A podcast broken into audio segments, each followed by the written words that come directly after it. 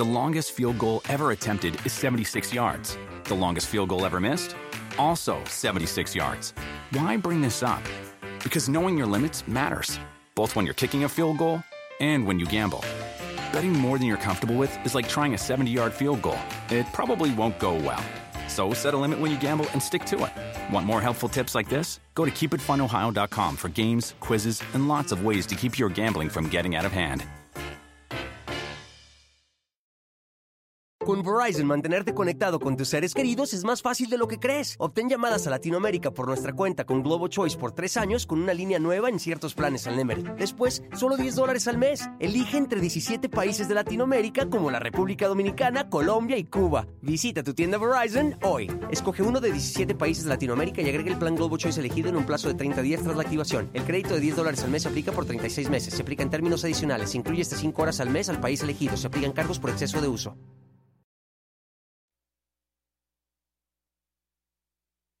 Una marcha convocada ahora desde el poder para alabar al poder. A eso se resume la convocatoria del presidente López Obrador para llenar el zócalo, que lo hará el próximo 27 de noviembre en el marco, dice, de su informe por su cuarto año de gobierno. Sin embargo, este llamado presidencial, la verdad es que tiene varios matices que pueden jugarle en favor, pero también, y ya lo están haciendo, en contra.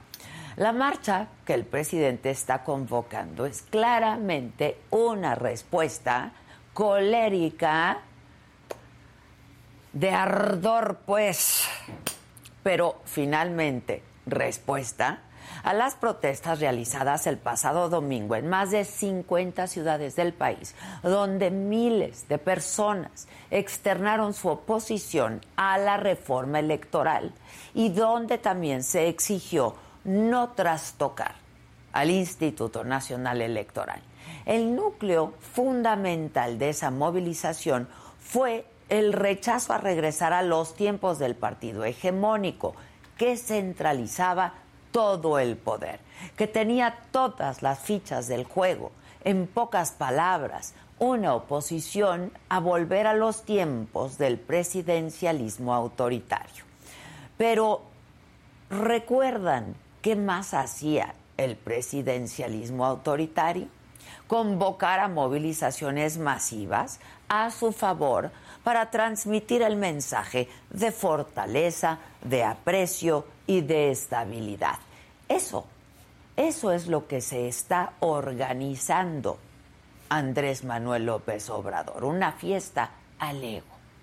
Por eso yo les pregunto, y les pregunto a usted, presidente, ¿cuál es el mérito de una mega movilización cuando usted ya está en el poder.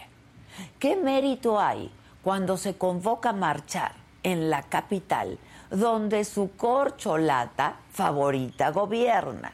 ¿Cuál es el mérito, presidente, de sacar a la gente a las calles cuando su movimiento tiene el poder en 22 estados? ¿Cuál? ¿Para qué gastar recursos? Recursos de todos los mexicanos. Usted tiene ya el poder, tiene ya las estructuras, todos los recursos, decía, la pleitesía de dos tercios de los gobernadores y, por supuesto, no podemos negarlo, la experiencia. Y entonces, ¿dónde está el mérito de esa marcha? Las protestas para defender al INE pudieron ser una piedra angular para que usted, presidente, hiciera a un lado su capricho y escuchara a los ciudadanos que también gobierna. Pudo ser una gran oportunidad para ahora sí salir a decir con toda la razón que no son como los de antes, que usted sí es un demócrata. Pero usted decidió, presidente, dejar pasar la oportunidad. Usted, presidente, ha optado por el berrinche, por las descalificaciones, por arremangarse la camisa, ponerse el traje de candidato y olvidar nuevamente que es usted un jefe de Estado y que le guste o no, gobierna para todos. En estos momentos, la reforma electoral ha quedado ya en segundo plano. El presidente anunció ya que tiene un plan B y que lo del domingo pasado fue un striptease del conservadurismo. Y ahora todo lo que importa es mostrar el músculo que tiene la 4T. Lo van a demostrar en 10 días. Nadie en este país pondría en duda que el presidente va a abarrotar el zócalo pues cómo no. Sin embargo, la atención me parece debe estar en otra parte. Porque yo me pregunto, ¿qué hará el presidente cuando vea en el ángel a las feministas? Feministas que ya habían anunciado una protesta ese mismo domingo, ¿eh? Por el Día Internacional de la Eliminación de la Violencia contra las Mujeres. ¿Qué hará cuando pase por la glorieta de los desaparecidos, esa misma que se apropiaron familiares, pero que el gobierno de la Ciudad de México ha insistido en tapar una y otra vez. Y le pregunto, ¿qué hará, presidente? Llegará el día del informe y la 4T llenará el zócalo porque los gobiernos morenistas ya están prestos para hacerlo el presidente va a dar sus cifras, cifras alegres, y dirá que vamos muy bien. Pero ese mismo día, nosotros seguiremos teniendo más de 100 mil personas desaparecidas. Ese mismo día van a desaparecer siete mujeres. Ese mismo día van a ser asesinadas casi 100 personas. Ese mismo día seguiremos teniendo a militares desplegados en las zonas más violentas del país pero sin ofrecer mayores resultados. Pero nada de eso va a importar, porque en el Zócalo habrá un festín convocado desde el poder, una auténtica fiesta del chivo. Yo soy Adela Micha.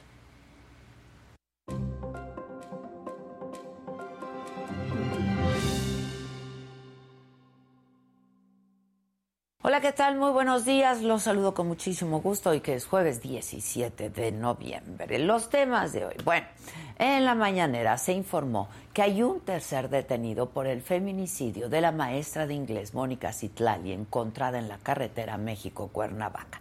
Por cierto, en Morelos, diputados locales de distintos partidos le pidieron al fiscal del Estado, Auriel Carmona, que renuncie para que enfrente la acusación que hizo en su contra la jefa de gobierno, Claudia Sheinbaum, de que presuntamente intentó encubrir a los culpables del feminicidio de Ariadna Fernanda. En Sonora, hombres armados matan a un hombre en calles de Cajeme al disparar hirieron a tres niñas que iban a la tienda. En el escenario político, en su última conferencia de prensa como ministro presidente de la Suprema Corte, Arturo Saldívar reivindicó la defensa de los derechos de las mujeres como su legado al frente de la Corte.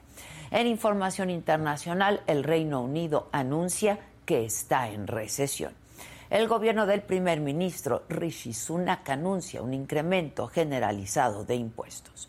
En los otros temas, Platanito sube una segunda disculpa a los padres de la joven Devani Escobar, pero ahora lo hace sin maquillaje. Franco Escamilla defiende a Platanito, asegura que es fácil echarle la culpa al comediante. En el Campeonato Mundial de Taekwondo de Guadalajara, la mexicana Daniel Sousa obtiene medalla de oro en su categoría. Muy bien, Daniel. Eh, de todo esto y mucho más, por supuesto, estaremos hablando junto con todos ustedes esta mañana. ¿Quién me lo dijo? Adela, comenzamos, no se vayan.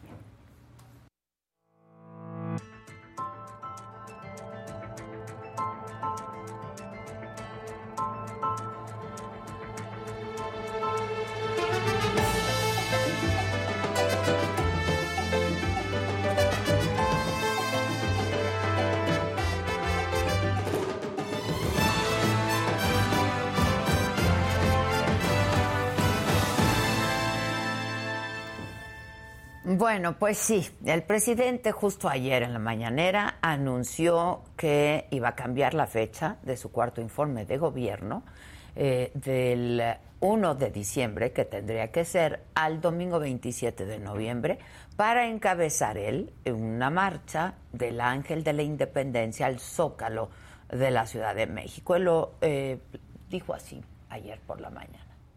La gente quiere que marchemos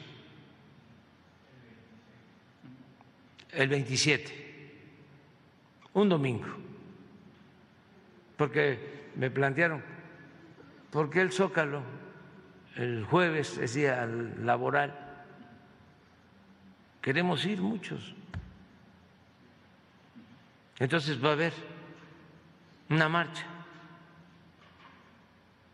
Nada más como este, no cuentan bien. Ahora el Reforma va a tener posibilidad de llamar de nuevo a sus notarios públicos y con este, alfileres ¿eh? para ver cuántos ¿La encabezaría vamos a hacer. ¿La, la encabezaría usted o es la... Bueno, y dijo el presidente que la marcha era para ver si la gente estaba contenta con la transformación. El informe, cuatro años de transformación. Para este, ver también si la gente está contenta con la transformación, o sea, si vamos bien. ¿Es una muestra de músculo, presidente?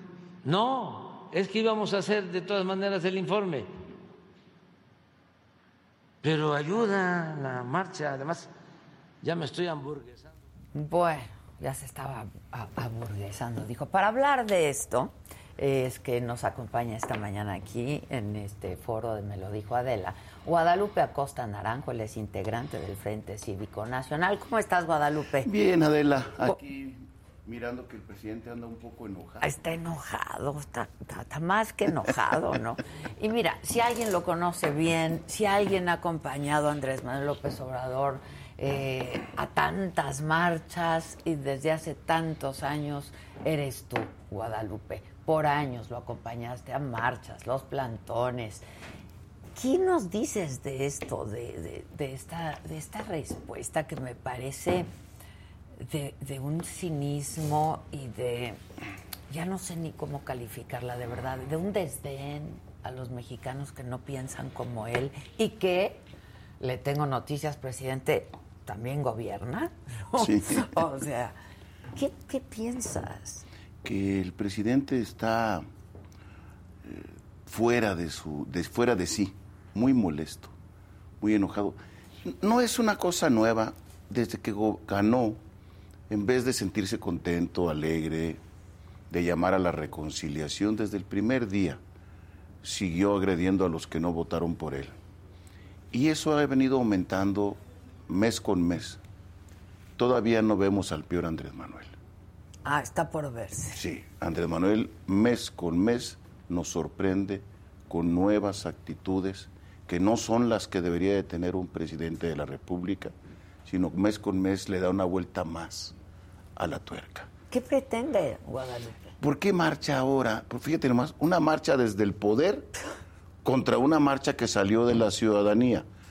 Espontánea. Así es. Espontánea. Y que no se- hubo acarreados, no les dieron agüitas, no les dieron lonches, no les dieron dádiva, ¿no? Eh, es, se le responde desde el poder a los ciudadanos. A los ciudadanos a los que les tendría que extender la mano, les enseña el puño. Ese es el presidente que estamos teniendo hoy. Y eso es muy delicado y muy grave porque reflejaría lo que pasaría, por desgracia, si pierden la elección presidencial en 2024. No estamos seguros que el presidente de la República acepte los resultados. Por eso ataca tanto al INE. Pues Y- es que no los acepta ni cuando gana. Sí, hasta O sea, cuando gana se enoja. No, esto es una locura. Es, es- Este INE, que fue el que contó los votos de él, del Senado, de los diputados, de, de los todos los 22 gobiernos. gobernadores a los que les han entregado constancias de mayoría. Este INE que les ha hecho las elecciones también, algunas muy cerradas, muy Sí. cerradas, y de todos modos se les reconocen sus resultados, a este INE es al que quiere apoderarse hoy, absorberlo, doblegarlo, y se, se molesta porque los ciudadanos salieron a decirle no, ahí no te metas, con el- la, la consigna de al INE no se toca, que significa no lastimes la autoridad electoral, porque el presidente quiere poner a los siete consejeros del INE. ¿Y cómo lo haría? En su propuesta, él puede proponer 20. 20 el Congreso, donde tiene mayoría, y 20 la Corte, donde a veces son obsequiosos con él. Exacto. Pero no bastan los otros 40. Con los propios 20 que él propone, hace su planilla de 7, deja caer la maquinaria del Estado, les hace campaña en todo el país, y él pondría a los 7. Eso es lo que quiere, no tener a un Manuel Bartlett, tener a 7 Manuel Bartlett toda una organización electoral sujeta al poder. Por eso la trampa de que el pueblo votaría es una trampa. Sí, es ¿Votarían una de cuál? trampa. De la planilla de él. Claro, es una trampa. Es una ¿Y trampa. cómo van a votar? ¿No? ¿Quién va a organizar la, la- la votación? ¿Cómo van a votar? Es una trampa. Es ¿no? un- y es muy- una trampa maldita. de Peligrosísima verdad, para la democracia. Maldita, este, Pe- Pero a mí me dio mucha alegría la espontaneidad de los también, ciudadanos. a mí también. Salió por mucho más allá de lo que cualquiera hubiera imaginado. Tiene una característica esta, esta marcha. Es la primera marcha nacional que yo veo en mi historia. Sí, Porque las del Zócala, sí. las de aquí del desafuero eran aquí, las de Ayotzinapa eran aquí, con las que se detuvo los bombardeos en la zona zapatistas eran aquí. No, esta fue una marcha, la primera marcha nacional. Y el presidente responde con esta actitud. An- Cuando en cualquier otro lugar del mundo el presidente hubiera instalado una mesa de diálogo Claro. para platicar con la gente. los oigo, los escucho. No, aquí es ni ¿Qué? los oigo ni los, ni los veo, ¿no? oigo, Ni los ni veo, los ni escucho. Es en verdad una... Estamos acercándonos cada vez más a un asunto de autoritarismo. Va a salir en su marcha. Va a Muy llenar el zócalo. Muy similar a las que le hacían a Miguel de la Madrid o a López Portillo o a Luis Echeverría o incluso la que se mandó a hacer Díaz Ordaz después del 68. No sé qué le satisface, es una marcha que convoca el presidente para apoyar al presidente, para escuchar el informe del presidente. para echarle porras al presidente y donde el único que va a hablar es el presidente. Exacto. No, está ¿Y a dónde está la rendición de cuentas? ¿No? Que eso tendría que ser un informe Sí. de gobierno, ¿no? Es increíble. Es, es de locos, perdón, ya, este, es- yo decía que es una auténtica fiesta del chivo, ¿no? Este, una auténtica fiesta del chivo. Ahora, tú lo conoces bien, este, porque además, a ver, ya escuchamos, va a haber una de acarreados, ¿no? Esto es un insulto, Guadalupe, no es nada más una celebración del presidente que tenemos que obviar y ya, ¿no? Una marcha más de López Obrador porque pues van a venir de todos los estados, ya se dijo, ¿no? Y empezaron sus operadores hacer lo que les toca. Y es con dinero nuestro, con dinero de los mexicanos, ¿no? Tú, este, pues ya lo conoces, lo conoces muy bien. ¿Tanto le dolió al presidente la Sí, porque él, él, él había creado el mito de que era el rey de la calle, el dios del zócalo, que era suya? y que nadie más lo podía hacer. Y lo que no alcanzó a comprender es cómo ciudadanos que se fueron con sus familias, con sus padres, con sus hijos, caminaron y llenaron las plazas de todo el país. Eso no lo alcanza a entender. Y él quiere ratificar, no, yo soy el verdadero Dios del Zócalo, porque como él es el, el hombre popular, es su manera de someter a su propio partido. Es la manera en que nadie, ninguna corcholata, le brinca más allá, en la que todo mundo se dobla.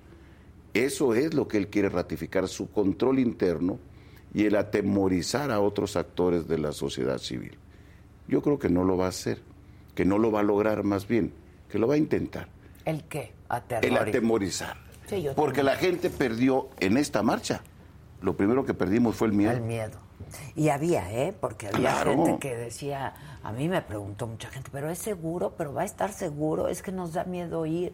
Y yo, pues a todos les respondí, si quieres ir, hay que ir. Tal cantidad de insultos no puede, no puede hacer otra cosa más que la gente tenga desconfianza y temor, porque no es un insulto, de, Sí. de- es el insulto del presidente Claro, de la no- República. no soy yo. Y vengativo sí es, ¿eh? Eso de que el rencor no es su fuerte es la mentira más grande que repite todas las mañanas. El rencor es su fuerte. Todavía no se olvida del 2006. Todavía no se olvida del 2000. Ni del 97. El ingen- es, increíble. Ni del 12. Ni del parece 12. que ni del ni- 18. bueno, no sé, bueno, ¿no? hasta del 18. O sea, esto es... es- Sí, sí es un asunto muy delicado, ya casi para análisis clínico. sí, sí, sí. sí. Ya casi para y análisis clínico. que, a ver, a mí me apena ver al presidente haciendo un berrinche, ¿no? De este tamaño, diciendo, "Ay, pues, tuvieron su marchita, les voy a demostrar lo que es una marcha, ¿no? Como, como niños de kindergarten, ahí mi papá es bombero, Sí. o a ver quién la tiene más grande, ¿no? También. Este, a mí me apena porque pues lo mínimo que hubiéramos pensado era que después de esta marcha el presidente dijera, a ver, ¿no? Pero pues como tú dices, va a apretar todavía Mira. más y más. Se dio esta marcha que además fue no alrededor de un hombre, no alrededor de una persona, sino alrededor de una idea, de la causa. defensa de las libertades, de la democracia y del INE en particular. Por eso es tan importante, porque antes eran las marchas contra el desafuero o contra Sí, la sí, protesta sí, de un hombre electoral o un cierre de campaña. Era alrededor de una persona o de una tragedia, como lo fue lo de Ayotzinapa o lo que pasó en Chiapas con los bombardeos. No, esta es la primera vez que la gente sale a defender valores y los, lo hace masivamente. Eso me da mucha esperanza de la potencia ciudadana que se ha venido creando Sí. en México. Pero también se dio cuando la oposición estaba en reflujo, peleados entre sí, no se podían ni hablar. Y las organizaciones sociales que estamos surgiendo somos pequeñas. Nadie puede atribuirse esto que fue una manifestación ciudadana Sí, no, no, no. plenamente. ¿Qué pasa si se empuja con fuerza una gran coalición para el 24? Y se logra tener una candidatura hombre o mujer legitimada por los ciudadanos. ¿Sabes qué va a hacer Adela? Va a pedir licencia. Va a dejar a Dan Augusto encargado del changarro. Del despacho. Va a seguir gobernando él. Va a agarrar a su corcholata, que ya sabemos va a ir de es. campaña, que- Y él se va a ir de campaña. ¿Qué es lo que más le gusta hacer? Es lo, además? es lo que le encanta estar él en la boleta todo el tiempo. Ahora no lo estará directamente, pero sí por interpósita persona, porque Andrés no es Juárez, Andrés es Calles. Andrés lo que quiere es maximato. Por eso los que están ilusionados con Marcelo están ilusionados. Porque Marcelo no va a va a ser. va a ser su incondicional la que vaya a visitarlo cada fin de mes a su rancho, en procesión a recibir instrucciones. Y eso va a hacer, Andrés, se va a ir de campaña en 2024 y Adán Augusto va a ser el encargado del changarro. ¿Lo ves? Te lo firmo. Si no se logra la unidad, si no hay una Un solo alia- candidato un solo candidato fuerte, bueno, no tendrá necesidad. Pero su ambición de conservar el poder y de que su legado histórico, de que aparezca en las estampitas de la historia nacional, es de tal tamaño que es capaz de hacerlo. No nos, no nos hablaba del país de la esperanza, y, ¿no? ¿Dónde quedó esa esperanza? Es el- ahora es el país del rencor. Pero ¿dónde, dónde, dónde se perdió, Andrés? A ver, 2006. si tú lo, lo, lo- lo 2006. acompañaste tanto tiempo. eh, 2006 no pensó que iba a perder. En el 2005 primero se le votó la cadena, señor presidente, con todo el respeto, se ha dicho, porque logró vencer en el desafuero al Poder Ejecutivo, que lo estaba Sí, sí. al Poder Judicial que avaló la- lo- los juicios y al Poder Legislativo que lo desaforó. Aquella gran movilización ciudadana, donde él no comprendió que muchos ¿Y dónde iban a la marcha, estuviste? donde yo estaba encargado de la movilización de fuera de la ciudad, porque Sí. era el secretario general. Y Andrés Manuel no comprendió que mucha gente fue a la marcha, aunque no fuera a votar por él, porque no les parecía justo que lo quitaran Claro, de la de contienda. la contienda a la mala. Entonces fueron a luchar porque se le permitiera, Por la aunque luego votaran claro. de manera distinta. Es como tener la confusión de lo del domingo. Sí, ¿no? sí, sí, Mucha gente va a defender al INE, incluso gente que simpatiza con Morena, que tienen todavía un poquito de dignidad y dicen, no puede ser que volvamos a los tiempos de Manuel Bartlett. Eso no puede ser. Entonces, él pensó que era invencible, fue cuando dijo en el Zócalo, soy políticamente indestructible Lo y me he convertido en un rayo de esperanza para millones de mexicanos. Pensó que era invencible y no fue presidente. Por muchas cosas que él mismo hizo Errores que él errores que él cometió. cometió, también intervenciones indebidas, pero lo que salió en los votos de las urnas, esos votos no se alteraron. Hubo una elección inequitativa si queremos, pero los ciudadanos que contaron los votos los contaron bien, por eso cuando se abrieron las casi 12 mil casillas, el resultado no varió. Sí, no. Porque se abrieron las que nosotros dijimos que estaban mal, las que impugnamos con más energía. Esas son las que se abrieron. Esas son las que Y se abrieron. No cambió. No donde habíamos ganado. Sí, o sea, claro, donde habíamos perdido. Y entonces, ese resultado era. Y fue y se enfermó. Y lo comenzamos a perder. Y hoy lo sigue gobernando el rencor de esa ocasión. Por eso no deja de hablar de Felipe. Por eso no deja de hablar del INE, de aquel INE donde ninguno de esos consejeros son de los nuevos. Sí, no, no, no, Eh, no. Que además ya se van, ¿no? Ya se van. en, en tres meses Se se, van. van. Pero aquí hay cuatro que él nombró. Porque ellos tenían mayoría en la Cámara el- el- el- en el, Sí, en el pero él los 19. quiere todos. Quiere Todo. todo. Quiere todo para permanecer eternamente en la historia nacional, según él. Pero hay mucha ciudadanía, se demostró el domingo. Las marchas, yo no digo la marcha, yo digo las, Las marchas, del domingo, sí fueron un parteaguas en la historia. Ahora, nacional. este desdén, ¿no? Eh, a la marcha del domingo pasado, este desdén a las marchas feministas y a las causas feministas, ¿no? Eh, tanto así que ya estaba anunciada una marcha de mujeres para el domingo en el que va a encabezar el presidente una marcha. Esto eh, eh, eh, no le importa Guadalupe, o sea, No, él es México. El, pueblo el bueno. pueblo bueno es él. El, el movimiento soy yo. Recuerda. Sí, La causa soy yo. Eso es, no le importa. Él, todos los que no pensamos como él, no somos dignos de vivir en México. Es el primer presidente que no gobierna para todos, sino gobierna solo y exclusivamente para sus fieles. Y aquel que ose, y varios han osado en su gabinete, decirle, presidente, me parece que aquí vamos mal, son inmediatamente sacados del paraíso y mandados al infierno de la traición a la patria. ¿Tienes información al respecto? De eso, Sí. claro, lo que hizo Germán, y lo dejó en una sí, carta, sí, que hizo. Ursúa. También. O sea, hay una cantidad impresionante de gente de ahí que, bueno, esto no era por lo que luchamos.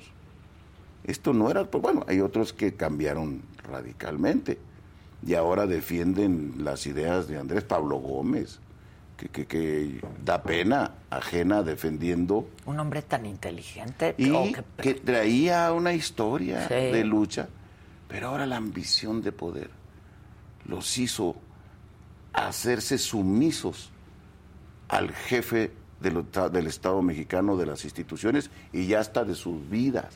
Bueno, ya Claudia Sheinbaum juega béisbol. Ah. No, bueno, de, de veras, es que se mimetizan, ya hablan hasta despacito. De- de- ya, ya les puedo meter comerciales entre sus pausas, ¿verdad? Es increíble cómo se mimetizan para agradar al presidente. Te dicen en corto, pero cuando gane va a cambiar. No. Ahorita nomás porque pues, quiere quedar bien con el presidente, pero cuando gane, ¿qué va a cambiar? Quien admite que te llamen corcholata que te dan ese trato y que te dicten, te, te quiten de jefa de gobierno y te vuelvan a ser regenta, no merece dirigir el país. No lo merece. Eh, ahora nos dirás cuál fue el punto de quiebre tuyo con Andrés y este y de todo, de, de, de, mucha banda, ¿no? Pues sí. De mucha banda que encabezaron el movimiento. Pero también eh, vamos a hacer contacto en este momento, hablando también pues de esta posibilidad, ¿no? De una coalición opositora. Eh, está Jorge Romero, quien es el coordinador de los diputados del PAN. ¿Ya lo tenemos vía Zoom? ¿Sí? Hola Jorge. ¿Cómo estás? Buen día, Adela. ¿Cómo te Buen va? día, querido Guadalupe. Hola, Jorge. Buen día, tu auditorio, Adela. Esta es nuestra cámara, Guadalupe. Pero ahí estás, ahí estás. Este, bueno, pues hablábamos de, de la marcha que fue, la marcha que viene, la fiesta esta que se está organizando el presidente, ¿no? Este, supongo que tú quieres decir algo al respecto, porque eh, pues también ahora ya anunció el presidente que tiene un plan B, ¿no? O sea, para la reforma. Eh, Jorge. Sí, un poquito. Ah, esta es nuestra cámara. Reiterar lo que ustedes están diciendo y que además lo dicen bien. Es, es lamentable. Lo, lo, lo dice magníficamente este, Guadalupe. Es de verdad lamentable, es una tragedia para este país que alguien que ganó con, porque hay que reconocerlo, tanta legitimidad con la que ganó él, se haya dedicado, y no por casualidad, se haya dedicado a propósito, a dividir este país. Esa fue su estrategia, y digo esa fue porque no va a cambiar. Gracias a Dios ya queda lo que queda, ya pasamos más de la mitad de este gobierno, que fue, insisto, un gobierno que como estrategia decidió clasificarnos a los mexicanos, entre gordos y flacos, entre altos y chaparros, como, como política de, de, de, gobernar para, las, las palabras que usó Guadalupe fue para sus fieles, cuando con ese nivel de legitimidad con el que ganó, qué bien hubiera sido para este país que se hubiera dedicado a integrarnos como país. Pero bueno, no fue. Eso no fue la cuarta transformación. Pero más allá de una marcha, yo creo que lo que está en el fondo, Adela Guadalupe, es que pues una intentona, por así decirlo, de reforma electoral regresiva, autoritaria, este, violenta, me atrevería a decir yo, es algo que ya no va a pasar. Y digo ya no va a pasar porque ayer, en lo que se pudiera denominar un reencuentro de la coalición parlamentaria Va por México, de PAN, PRI y PRD, ayer formalmente anunciamos que no va a pasar la reforma electoral, ni, eh, ni la del presidente, ni, ni consideramos que ya ninguna otra a nivel constitucional, porque entendimos y escuchamos, a diferencia de él y de sus legisladores, eh, ¿Cuál es la voz de la gente? Es así de simple. Con esto concluyo. A la marcha del domingo, ¿hubo convocatoria de partidos? Pues sí, claro. Yo creo que no llegó ni al 10%. Fue una convocatoria espontánea, real, sí. ciudadana. Cierto. Y, y, a esa demanda ciudadana, la coalición va por México. Y el PAN va, va, va a obedecer, va a escuchar y va a obedecer. No hay reforma electoral. Pero hay plan B. Bueno, pues eso dice el presidente. Y, y, y, y tendríamos que estar atentos. Bueno, ¿tiene ¿eh? con no, qué? No sí, el presidente tiene con qué para el, su plan B. Sí, mira, o sea... te diría que de entrada su plan B es reformar las leyes secundarias, porque para esas sí tiene los números. Exacto. No los tiene para la reforma constitucional que ocupa más votos, que no tiene. Sí los tiene para la secundaria, a eso se refiere con su plan B, pero te diría que hay una buena y una mala noticia. La, la, buena es que en una ley secundaria no se puede ni siquiera acercar a muchas de las barbaridades que él decía de su reforma original. No se puede meter en lo más mínimo con la composición del INE, no puede desaparecer las OPLES, que son para la gente que nos escucha las, los 32 institutos claro. electorales de por cada, cada estado. estado no puede desaparecer tribunales, va a poder meterse con tres leyes en específicas, muy bien, que incluso cada partido tiene la facultad de accionar su inconstitucionalidad. Esa es la parte buena. Su plan B no se puede ni acercar a las cosas que propuso. La parte mala es que ya ha habido casos por ejemplo la Guardia Nacional, en donde les vale la Constitución. O sea, desde una ley secundaria contradicen a la Constitución, como sucedió con la Guardia Nacional hace poquito en este mismo periodo. Sí. Esa es la mala. En cualquiera de los casos, constitucional secundaria, cuenta la gente con Acción Nacional, con la coalición Va por México, para detenerlo, porque además eso fue el mandato que nos dieron hace poco más de un año millones de personas. Ser un contrapeso y detener no todo, simplemente lo que sea tóxico, regresivo, como incuestionablemente lo era la reforma electoral de, Andrés Manuel Obrador. Bueno, eso este, sobre la reforma electoral, pero tú decías Guadalupe y me parece muy interesante a ver lo que tiene que decir eh, Jorge Romero al respecto, que esto se va a ir poniendo cada vez peor y que no hemos visto la peor versión de lo que puede llegar a hacer, ¿no? El eh, presidente López Obrador. ¿A qué te refieres, Guadalupe? A que no hemos visto al peor Andrés. Lo hemos venido observando deteriorarse paulatinamente. Pero en la medida que se acerca el fin de su poder, que es su razón de ser, de él tiene una enorme ambición de poder y de control, se comienza a desesperar.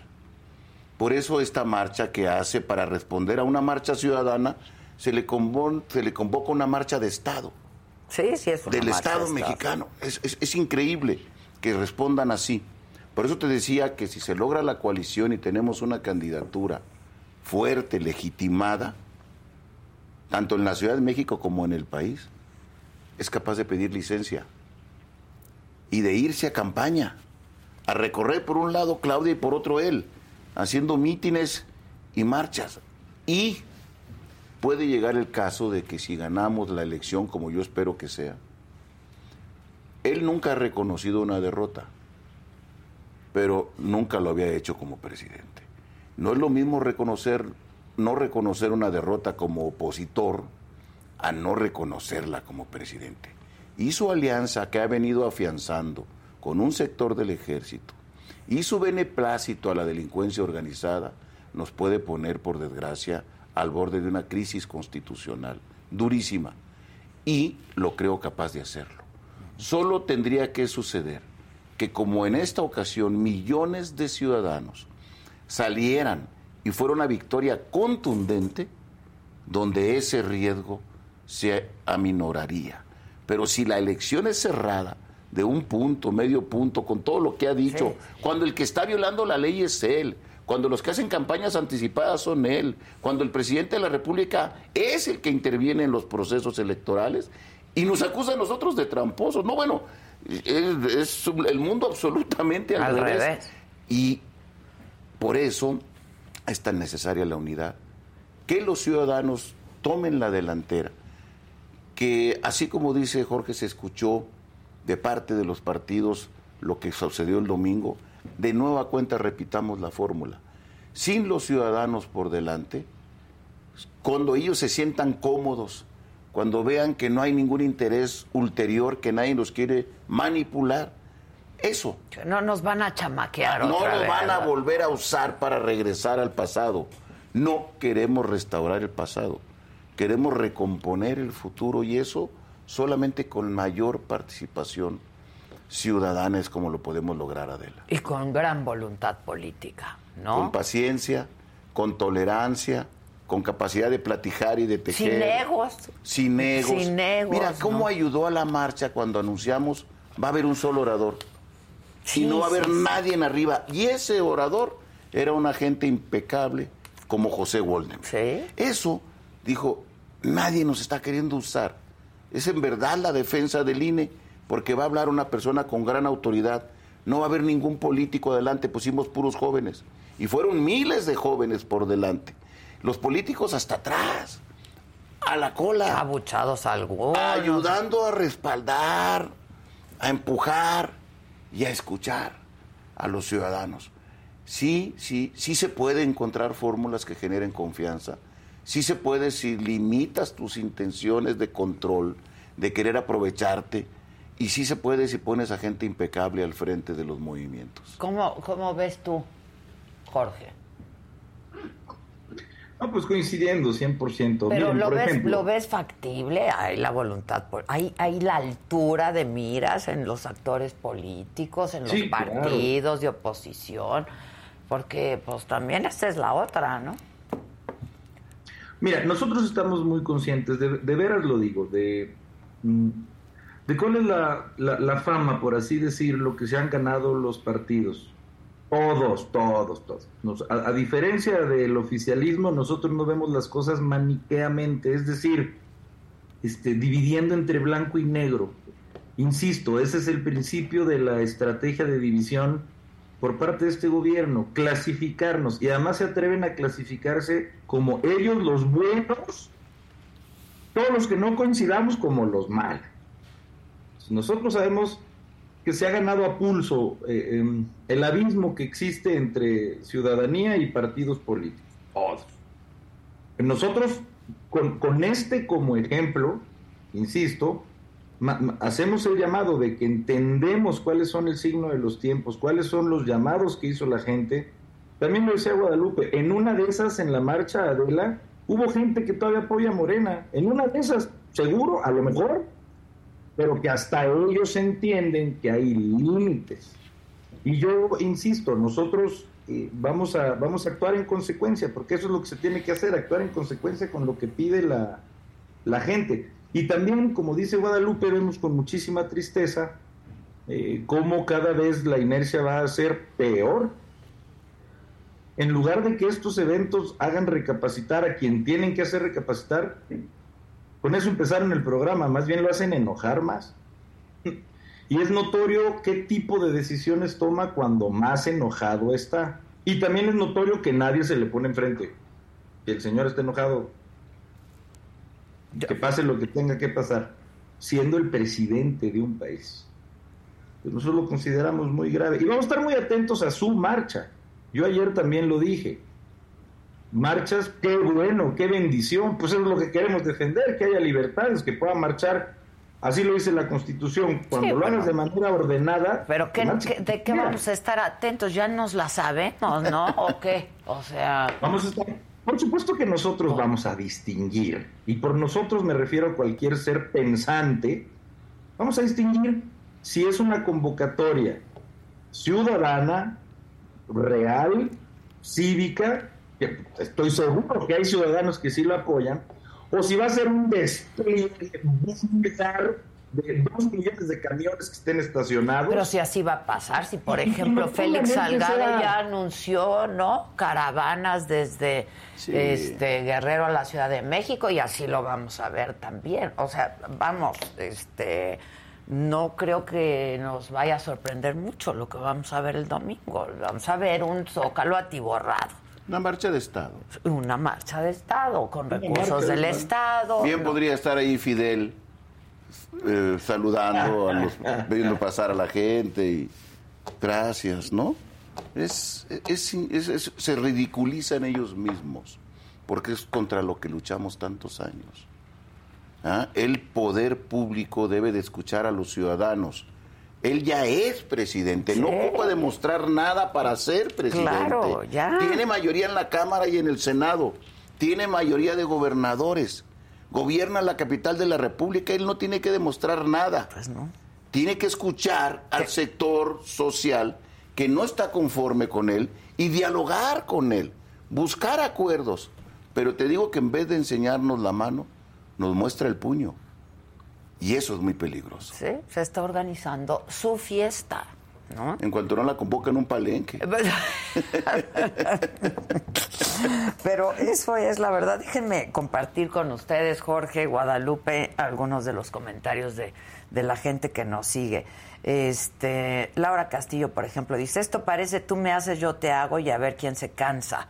Lo malo es que los mexicanos pagamos las consecuencias en vez de trabajar para mejorar el país.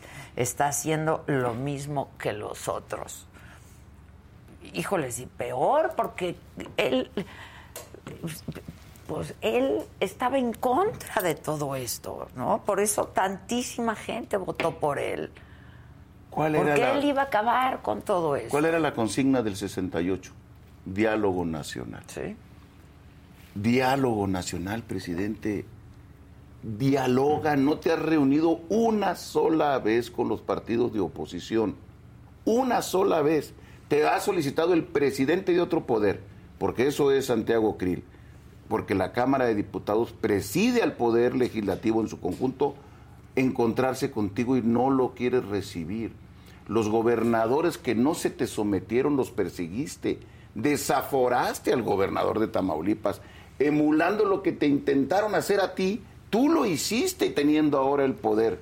¿A qué horas dialogas con las madres buscadoras de sus hijos? Con Que las están matando, Claro, además, ¿eh? con las feministas, con los defensores de derechos humanos, con los ecologistas, que tienen causas muy concretas. No dialoga con nadie. Él nomás, Andrés Manuel solamente habla con López Obrador, no platica con nadie más. Y él toma las decisiones. Y cuando un funcionario te dice estoy bien, qué buen funcionario. Cuando un funcionario dice, señor presidente, vamos mal, quítate de aquí. Porque nadie le puede contradecir al rey y su espejo. Es una desgracia lo que estamos viviendo. Pero te insisto, lo que puede ser peor es que ganemos la elección y no nos la reconozca. Híjole.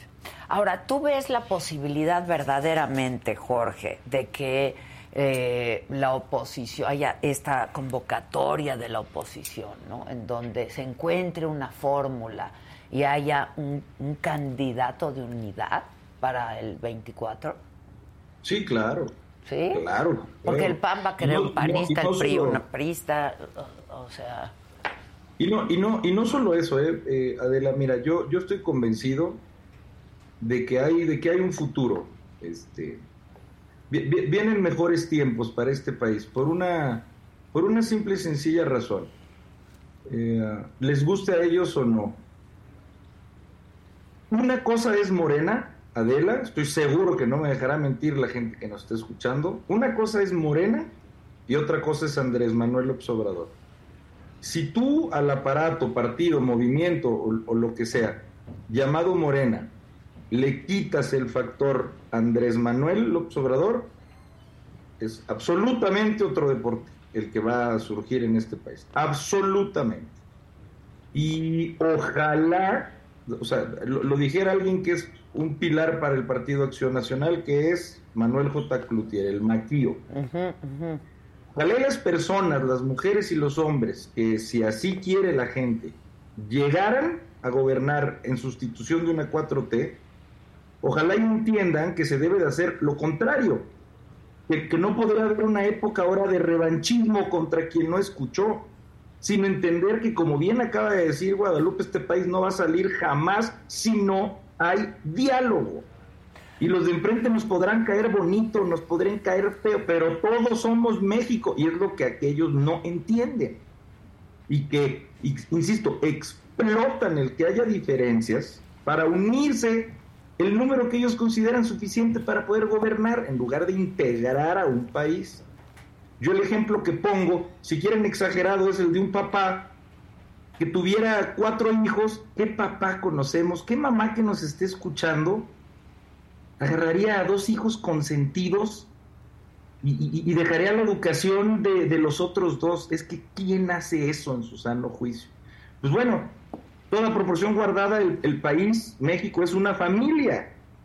Y el presidente, toda proporción guardada, es algo así como padre de familias. Es increíble que haya tenido esa actitud. Pero el tiempo corre, nadie lo detiene. Y esta 4T va a acabar, tarde, tarde. Sí, pero ahí está, el tiempo corre, nadie lo detiene y yo no veo a la oposición articulada, la verdad, en torno a un proyecto. Ya, ya olvídense de un candidato, ¿no? Este, de un proyecto que va a presentar la oposición, un proyecto de país, un proyecto de nación. No lo veo, la verdad. Aprendamos de la marcha. Ojalá. No, no andemos buscando un Mesías para luchar contra otro Mesías. Lo que México necesita es un cambio de fondo, abandonar el presidencialismo absurdo que hoy lo vemos cada vez más grotesco y desnudo que nunca. Tenemos que avanzar hacia controles democráticos, hacia participación ciudadana, hacia un gobierno de gabinete, tener el mejor gabinete de la historia nacional para poder sacar del desastre, porque este señor sabe hasta de protección civil. Dice por dónde se tienen que poner los aeropuertos, les contesta la comunidad económica internacional.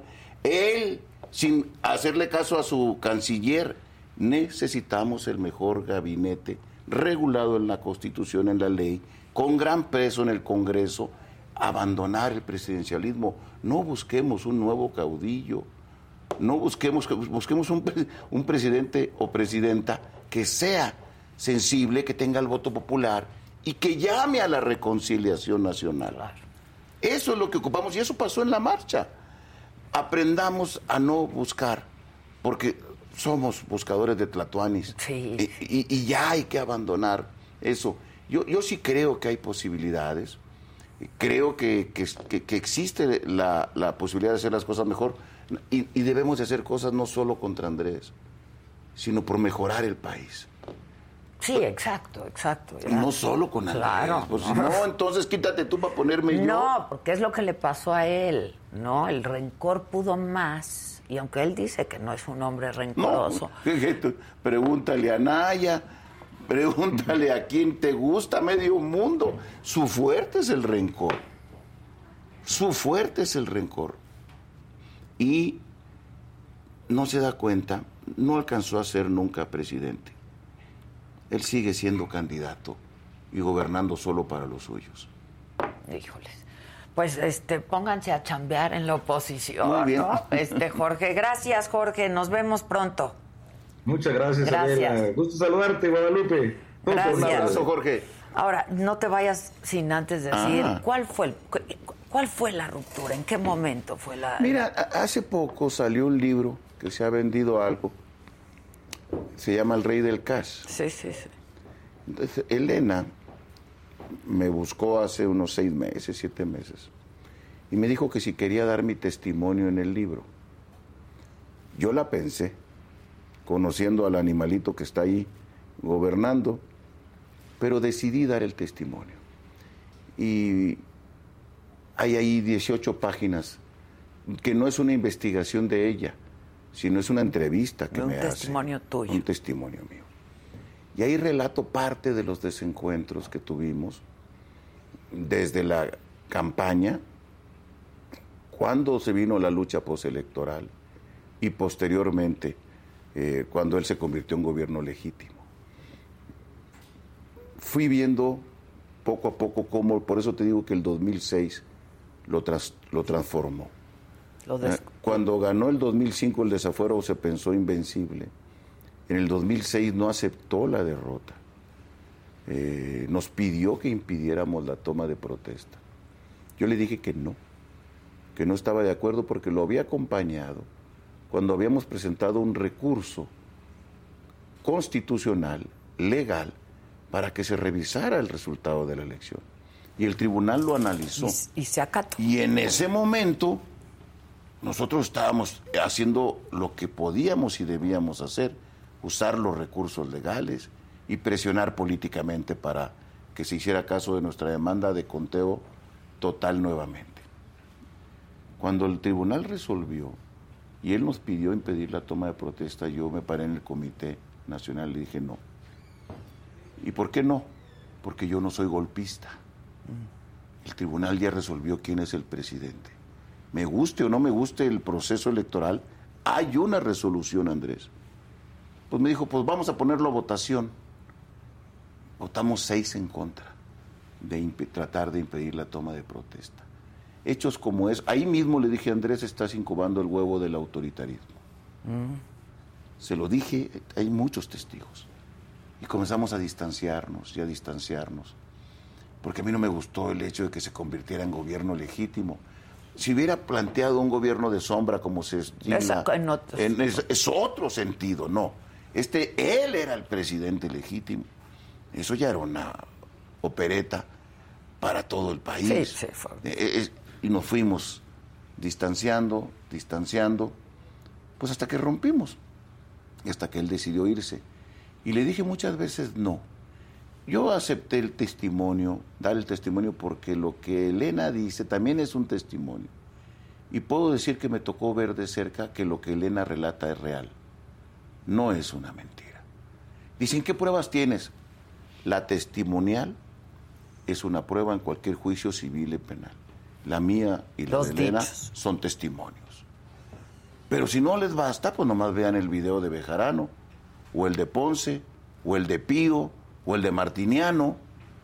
Y si los videos no les bastan, entonces vean las resoluciones del tribunal sobre lo que hizo eh, la maestra Delfina en Texcoco, son resoluciones en firme. Y si no les basta, Elena, eh, Adela, yo estoy dispuesto a ir al detector de mentiras con él. A que nos lleven al polígrafo.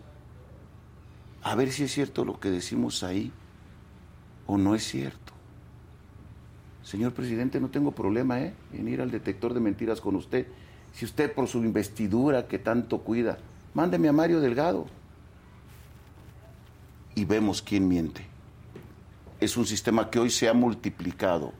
Porque toda la campaña de Es Claudia, donde eh, ves pintas, en todo el país, hasta en el municipio más pequeño, espectaculares, propaganda, viajes todos los fines de semana, salen de ese método.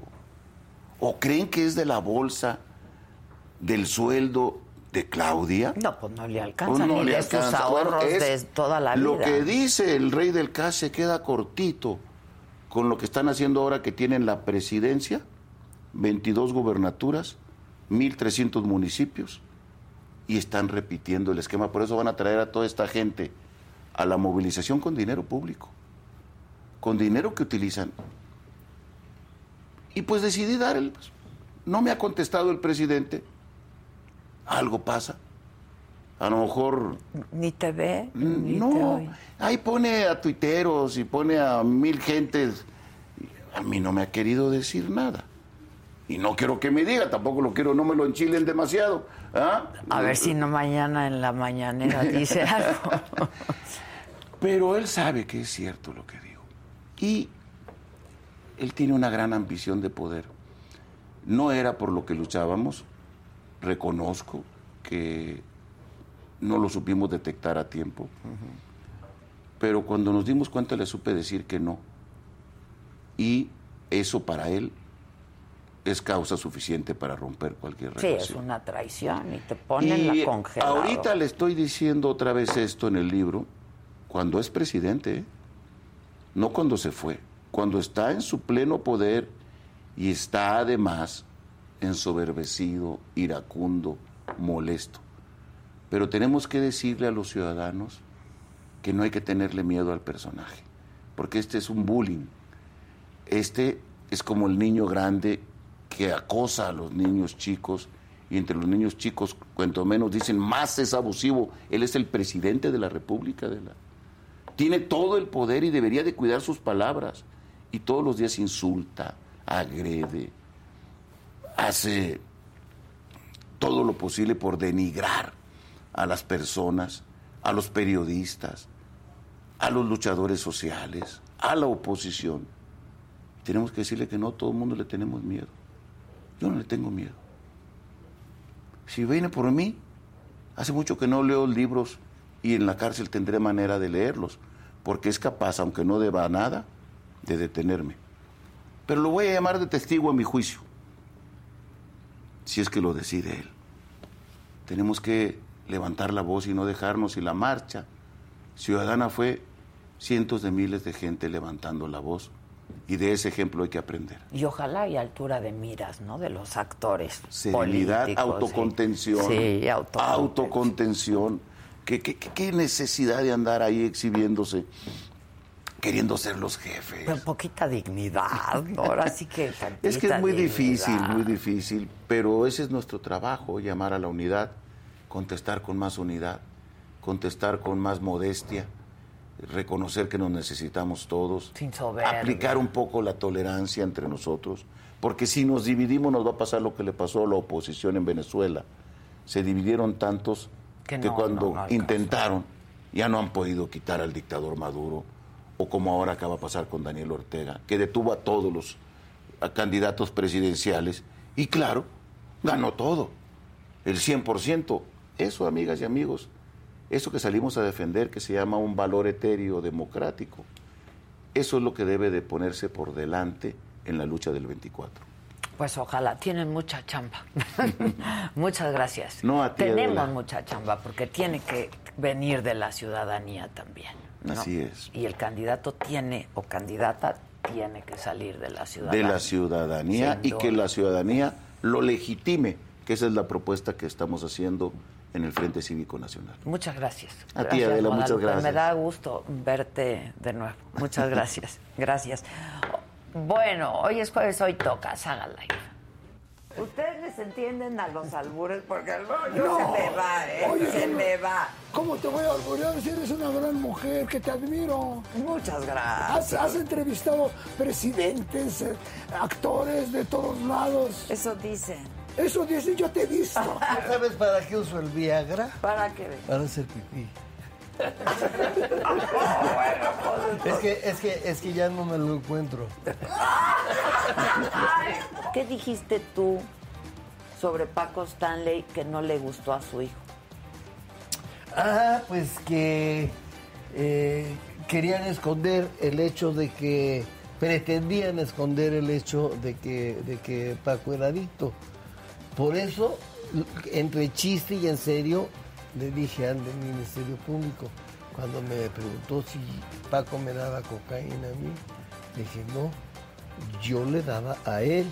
Si sabes de los dos viejitos, dice, fíjate que tengo Alzheimer. Y me dice, no me digas yo también, tú también, ¿qué? ¿Qué de qué?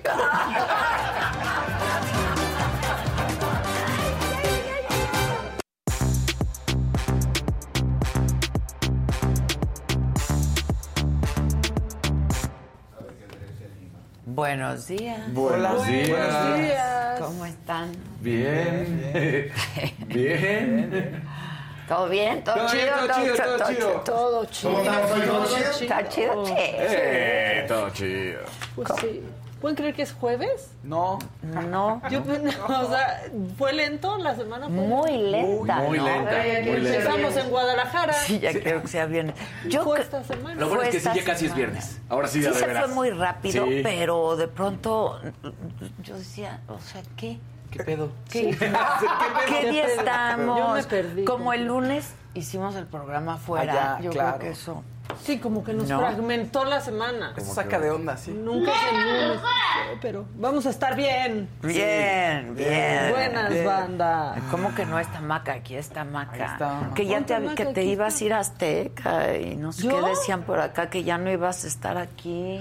Que me Yo veía en el chat ayer que Que ya no estás, que ya no eres. Sí. Que ya no quieres. Con razón me preguntaron, o sea, ¿es cierto que te vas a Azteca y que ya no ¿Ya estás? ves? No conozco a nadie, miren, no conozco a nadie de Azteca. Bueno, perdóname a Daniel. o sea, no. Pero es que Y me Se refiere así como ejecutivo. Sí, o sea, no conozco absolutamente Tenemos a nadie. muchos amigos, Muchos claro. amigos que Eh, trabajan sí. en Azteca, pero de que una vez me hayan la hablado, no. Exacto. Mira, yo me dedico a eso, a estar apagando fuegos. Sí. A mí Y a cuando me- salvarme. Cuando me preguntan qué te digo, pues soy bombero, aquí estoy Sí. apagando fuegos todo el tiempo, ¿no? No, pero aparte tú eres más de- del 40 también. Pero no conozco a nadie de ningún lado. Bueno, Víctor, Victoria Segura dice, Maca, te extrañamos, Faust, besotototes. Y había un verdecito por aquí que perdí, si alguien me logra recuperarlo.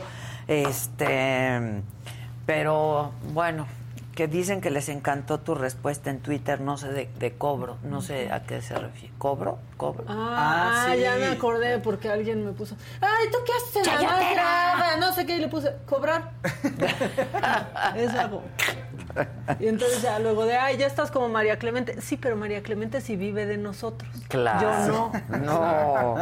Vive de mí. Sí, vivo de Adela, fíjense, principalmente. Y de todos los otros trabajos que cada uno de nosotros hacemos para Pues salir sí, adelante exacto. ¿no? y sacar adelante nuestro proyecto, porque Todos pues eso hacemos, entramos. trabajar, ¿eh? les guste o no, chambear. no? Sí, hoy me decías, estoy sold out. ¿Verdad Yo, que- yo ayer le dije a mi hija, ¿conoces la palabra sold out? Que cuando quieres comprar algo así, Sí. estás terco, quiero ese suéter, está sold out. Exacto. No, pero ¿quién? no que está sold out. Así No es estoy algo, yo. es sold out. Exacto. Así estoy yo, agotada. El producto Eh, está, agotado. out. Tenemos el síndrome de Burnout. ¿Te El síndrome de Burnout.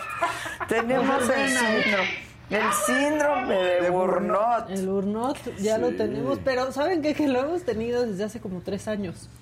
El síndrome de Burnout. Es que ese síndrome, sí. Sí, aquí estamos. Como que llegó para quedarse por un rato. Pero nada que nos detenga, ¿eh? Nada. Nada que nos detenga. Pero la gente lo disfruta, nos disfruta la gente. A pesar de que Ah, nos claro. odien luego, Sí. que se enojen y que se metan con cada uno de nosotros. Sí, cállate. Es una ligera codependencia. Sí, sí, sí, sí hay, ¿eh? Es una codependencia. Gente que ya, ¿qué haces ahí tú? No, cualquiera de nosotros. Y dice, oye, este lleva comentando toda la semana. ¡Claro! ¿Qué haces aquí tú? Sí. Caramba. O luego es, me caga, ¿por qué no está hoy? Oye, Xochitl Degollado dice, hoy es mi cumple 51, feliz de haberlos conocido. Soy la que ganó el collar de la señora de la casa. Eso. Bravo, Xochitl, gracias por hacer mis mañanas felices. Bravo y feliz cumple y gracias a todos ustedes porque solo por ustedes nuestro proyecto es posible, así es que muchas gracias. Si pueden compartirlo, lo vamos a agradecer muchísimo. Si pueden dar su like, también lo vamos a agradecer muchísimo. Y nada, su compañía, como siempre.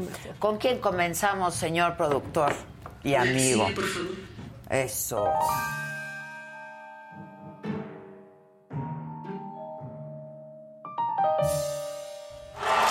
Gracias, gracias. Oye, nada más. También debemos de tener una sección de gente que sabe más de la vida de uno que uno. Por ejemplo. Porque pone Everset. Como Ajá. se escriba. Buen día, yo sí tengo los datos verdaderos. Adela Micha será la conductora de Big Brother VIP y este será su regreso a Televisa. ¡Vámonos! ¿Qué tal? ¿Qué tal?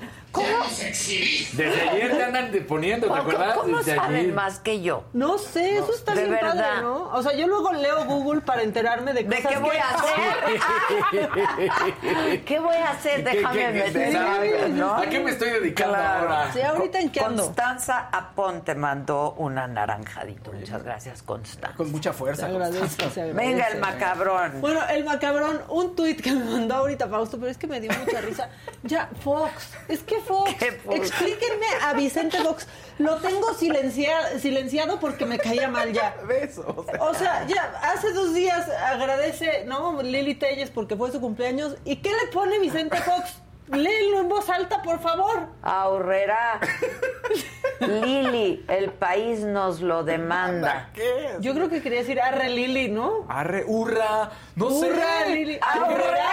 ¿Qué quería decir? Ahorrera, Lili. El corrector se puso solito y ya. Sí, pero... Chedraui Lili. Exacto. El país ahorrera Lili. Está buenísimo. Sí, y ya No, ven no, que no. también nos asustó con que si López aparece en la boleta, yo también. Y dije, ya pasó. Halloween. Ya pasó Halloween, ¿por qué andan así? Bueno, ahora sí, en cosas que también parecen de Halloween, este, le preguntaron obviamente a Claudia Sheinbaum si va a ir a la marcha. Ah, claro. Y dijo, pues claro que sí. Solo que dice, si no imagínate, pues ¿qué te hacen? ¿Te mandan a la pared de espaldas o qué? ¿A castigar? Castigada. Orejas de burro. ¿A qué piensas lo que hiciste, Claudia? Sí. Bueno, así fue la respuesta de la jefa de gobierno. ¿Usted va a participar en la... Pues claro, imagínense que no. Ahí vamos a estar, claro que sí. A ver, vamos a celebrar cuatro años de transformación y el presidente pues va a informar de estos cuatro años, pero además es una celebración, entonces ahí vamos a estar. Yo estoy segura que pues de la ciudad irán más de 100 mil personas a, a manifestar su gusto por estos cuatro años de la Y yo con esto confirmo, los hombres tienen una fijación por el tamaño. Y ya quiere el presidente claro. enseñar que él la tiene, tiene más, grande. la Fue lo marcha. que yo dije, pues a ver quién la tiene más grande. Se alborotó la anaconda. Exacto. Sí, sí. Esa es la marcha. Pues. Es muy bien, productor Se y amigo. alborotó la anaconda. Esa es la marcha del domingo 27. Se alborotó la anaconda. Saquen la regla. Ahora bien, Eso pongan de título también. alborotó del la pro- Se anaconda. alborotó la anaconda. Seguro, Claudia, si vas a llegar Gracias temprano por a tu esa. aportación. No Hoy sí como a la bien. marcha del orgullo que llegó Ah, claro. casi una hora tarde mientras la gente ya se estaba aplastando entre ellos y estuvo a punto de haber una tragedia. Ahí sí vas a llegar temprano. Bueno, otra cosa. Es que, pues Ricardo Monreal ya también dijo que sí va a ir, porque él no pierde la esperancita Sí, no, de no. que pueda ser quizás tal vez del No ejército lo- una corcholata. No lo subestimes, ¿eh? ¿Para qué va? No lo ¿Para subestimes qué dice a- que va? al señor Monreal, porque no, no creo que sí per- ya super perdió la esperanza, pero ha de tener su Pero ¿a qué va? Lo van a mandar a la cola en la marcha. Además habló a favor de la- lo no. que hicieron los ciudadanos. Sí. o sea, No, sí eso dijo, sí, no hay yo que- no lo o sea, subestimaría. Él tiene su ajedrez político y Eh, sí. está jugando su estrategia. Pero que no vaya a la marcha, ya también, ya, ya han sido muchas, Ricardo. Ahora, ¿vieron cómo lo vacionaron en cuchilleros en el restaurante al que van todos los políticos porque les queda cerquita? Llegó y le aplaudieron. Ahorita les voy a buscar el video del fin de semana. Pero bueno, así dijo que sí iba a ir a la marcha. Es jefe de Estado. ¿Y usted va a asistir, senador? Sí, claro, por supuesto. Yo, este, yo soy partidario de él. Yo soy miembro del movimiento que él encabezó. Yo soy constructor del movimiento que ganó la elección en el 2018. Y por supuesto que estaré ahí puntual a la cita con solidaridad y con respeto a todo tipo de expresiones. Pero lo que él hace es simplemente ejercer un derecho, aunque, repito, es jefe de Estado. Pues ahí va a ir. O sea, como presidente, de presidente a marchante. Va a marchar el No sabe usar un sable láser, pero Exacto. Y luego ya decidí que el presidente ya no sé si está hablando o cantando una canción de Paquita la del barrio. Por favor, adelante con el video. individualistas, egoístas, hipócritas, ni mucho menos corruptos. Ya me voy, ya me enojé. Mañana. Infrahumano, culebra del infierno, Sí. maldita sabandija. Rata de dos dos patas. Así, Sí. en serio ya cada vez se parece más a Paquita la del barrio. Anda, y ve, pero cuando dijo, ya me enojé, ¿no? Pues sí, sí, nos veía. hemos dado cuenta, presidente. Pues sí, desde el lunes no suelta y no suelta y la contramarcha porque me lo están pidiendo, la, la horda de fans me lo está pidiendo. Bueno, eso pasó. Pero bueno, ¿Cómo le manifestarán que quiere marcha? No sé. El pueblo bueno. Porque No sé. Leti Pues- ya es secretaria de educación, entonces ya no le dicen a ella, porque ya ves que ya Sí, sí, atendía sí, ese sí. caso. Pero está Elenita. No sé, o por pueblo se refiere como ¿Quién sabe? a Beatriz. Pues yo creo. ¿Qué tal que es su mundo? Y le digo, ¿no? sí, y qué todo el mundo, ¿no? Todo el mundo Qué lo está bonito. pidiendo. Bueno, mientras la jefa de gobierno decía, claro que voy a ir a la marcha, el metro, ¿qué creen? Sacaba humo. No importa cuando vean este programa, el metro va a estar sacando humo. Así estaba la línea 8. Está horrible. Así es.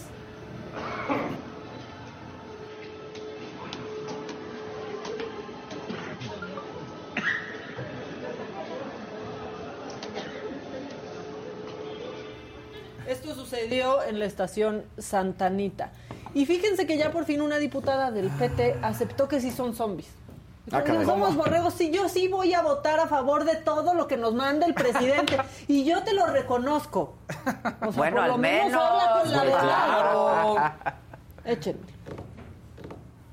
legislatura nos hemos dado cuenta que la derecha insiste en decir que somos ignorantes, insiste en decirnos borregos. Pues yo lo único que le diría es que si eso es ser borrego para mejorar el país, soy borrega, porque voy a votar a favor. Es borrega. Es borrega, Pues, ya eh, déjenla. ya déjenla. Cada quien es lo que quiere ser. Oigan, y hay algo que está bien macabrón, que se ha ido haciendo viral y tiene que ver con taxistas y turistas. A ver, Ah, sí, está, está, muy, muy cañón, cañón. porque resulta que llegan a un acuerdo, ¿no? De que se los va a llevar a una terminal y les dice va a ser tanto. Y ya cuando van a llegar les dice, no, son 800 por persona. A los 800 por persona, ¿Qué? ¿qué, es esto, ETN? 800 por persona y si no, los regreso, pero les cobro también la regresada. vuelta, ¿Qué? exacto. No, no, no, un verdadero gandalla. A ver, ¿cómo está? Ves, cu- Está ve el video, ve el video. Quiero ver. Porque más hablan con... ¿Qué cobro, cabrón? Espera que llegue al terminal primero para pagar. Para yo poderle ciertas su cambio. ¿Me permite? pesos, 800 mil, Amiga. en monedas. Yo, yo todavía sigo Yo sin no lo entiendo si son Sí. en monedas o son... Son 800 pesos por cada uno, o sea, te están cobrando este 8 por 3, 2.400 pesos de los tres. 5 minutos de taxi y, y, yo- y dos- Pero si nos dijo, yo no le entiendo. El, el caballero allá que nos 150. 150 La no, no, no, yo le digo zona 10. yo le digo te cuánto yo le O digo sea, cuánto nos Mira, cobra aquí está de- la del norte. Tú no me pagas, me regreso a la terminal, ¿vale? y si yo no le Voy pago para allá, joven. Vamos con el licenciado. Adelante, caballero. Si no llega una buena, lle- llega un buen arreglo con ellos para que no, si no acá se les va a cobrar ida y vuelta. Y, no, y sin descuento, ¿ya ves? busque la, la parada para ver si- Por eso, o sea, nada más que me pague yo. Yo te bajo, o sea. Aquí estamos en la del norte. Tú nada más dime. Me del nada más dime. O sea, O llegan sea, primero les dicen a la que terminal. eran 200 pesos de la Tapo a la terminal del, Del norte. norte, ya exacto. cuando iban a llegar, bueno. les dicen que son 800 pesos por, Por piocha. persona. Por persona. Y como ves son extranjeros y dicen, es que no estoy entendiendo y el cambio, ca- y entonces alguien ahí le, le empieza a decir, como 2.400 por 5 minutos. Y lo peor es que están todos, porque además si te regresa un taxista, imagínate. Llegas se te al dejan sitio venir con 100 todos. taxistas. Claro. Y te van a golpear Pero en el si mejor por de el los radio casos. le están diciendo también. mejor llegue a un acuerdo, compañero. compañero. No, es una extorsión, porque extorsión. aparte estás Y lo hacen adentro del todos coche. los días. No hay policías que los detengan, porque además esto es una un abuso, un fraude. No, es que está resultando hasta una extorsión. Traen el poder, claro. no te puedes bajar del coche. Si te caes, si te sales, te pegas, te matas, como ya vemos No, que seguramente puede pasar. además traen hasta las maletas, Maca, porque Claro. vienen llegando, entonces... Bueno, así el trato a los turistas. Qué en la terminal del norte, del norte a la Tapo. Aparte, pues sí, con Y son los de sitio. 200 pesos, ¿Y ya qué haces? Y son ¿Otra los de sitio. Sí, son los son los de de sitio. sitio. Porque eso pasa luego con muchos eh, taxis piratas, ¿no? En otros países. En, por ejemplo, en Nueva York, si te subes a uno de estos que te están pescando ahí en la entrada, Sí. ya sabes que son ilegales y que cuando te bajes te van a decir son 200 dólares. y pues sí, ya sí. fue tu culpa por subirte a un taxi pirata. Pero, Pero no permiten los Uber, ¿verdad? Porque eso se podría resolver si permitieran que los Uber te recogieran. Y O también- cualquier otra aplicación. Y un poco, sí, también la justicia, que esté la, no por policías, Que lo reglas, regulen. Exacto, también con una regulación, o sea. O sea, pero estás pidiendo un taxi de sitio. O sea, ¿en qué lugar te dicen No, 800 pero- pesos no. por piocha? Dices, ¿qué te pasa, Pero güey? aparte sí preguntaron antes cuánto Claro. iba a ser. Que les dicen, Claro. me dijiste Para empezar, 150. La No, dejada, la dejada, Sí. 250. Y que le dice, no, es que ese es el descuento. Ah, chingada, te voy a Sí. hacer 200 pesos de descuento. Ya, ya de No. por sí estamos acostumbrados a que luego te dicen del banderazo los taxis. Ah, no, sí, ¿cómo? ¿cómo vamos al estado del banderazo y luego doble y no sé, qué. ok, ya se las pasamos, pero luego esto y la actitud del gañán este. no, No, no, por- No. díganme, por Sí. eso díganme. Díganme o me regreso ahorita. Muy digno, Y les ¿no? cobro el regreso. Exacto. Sí. Muy digno, muy digno. Y la bronca es eso, porque supongamos que dijeras, órale, me aviento el tiro. La cosa es que te va a regresar al sitio y te van a salir 100 taxistas Sí, y te van a golpear en el mejor de los casos y no te van a hacer peor- cosas peores. Ay, híjole, es terrible. Sí, sí, sí. Y es práctica común. Es práctica común, porque aparte empiezan, empezarán a salir más casos.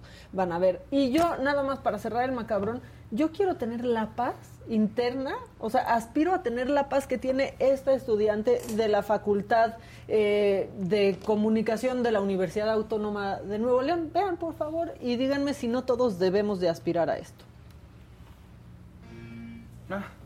Miren cómo reacciona. Ah, aquí hay un osito. Ah, qué bueno. Ah, ya, bueno. No. Me voy a tapar los ojos para, Para no, no ver verlo. y no asustarme. Si no lo veo, se va, ¿no? No, no, ¿cómo puede?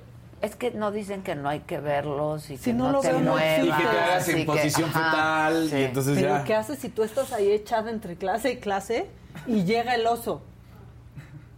Ay, no, ¡Qué oso! No, qué oso. ¡Qué oso!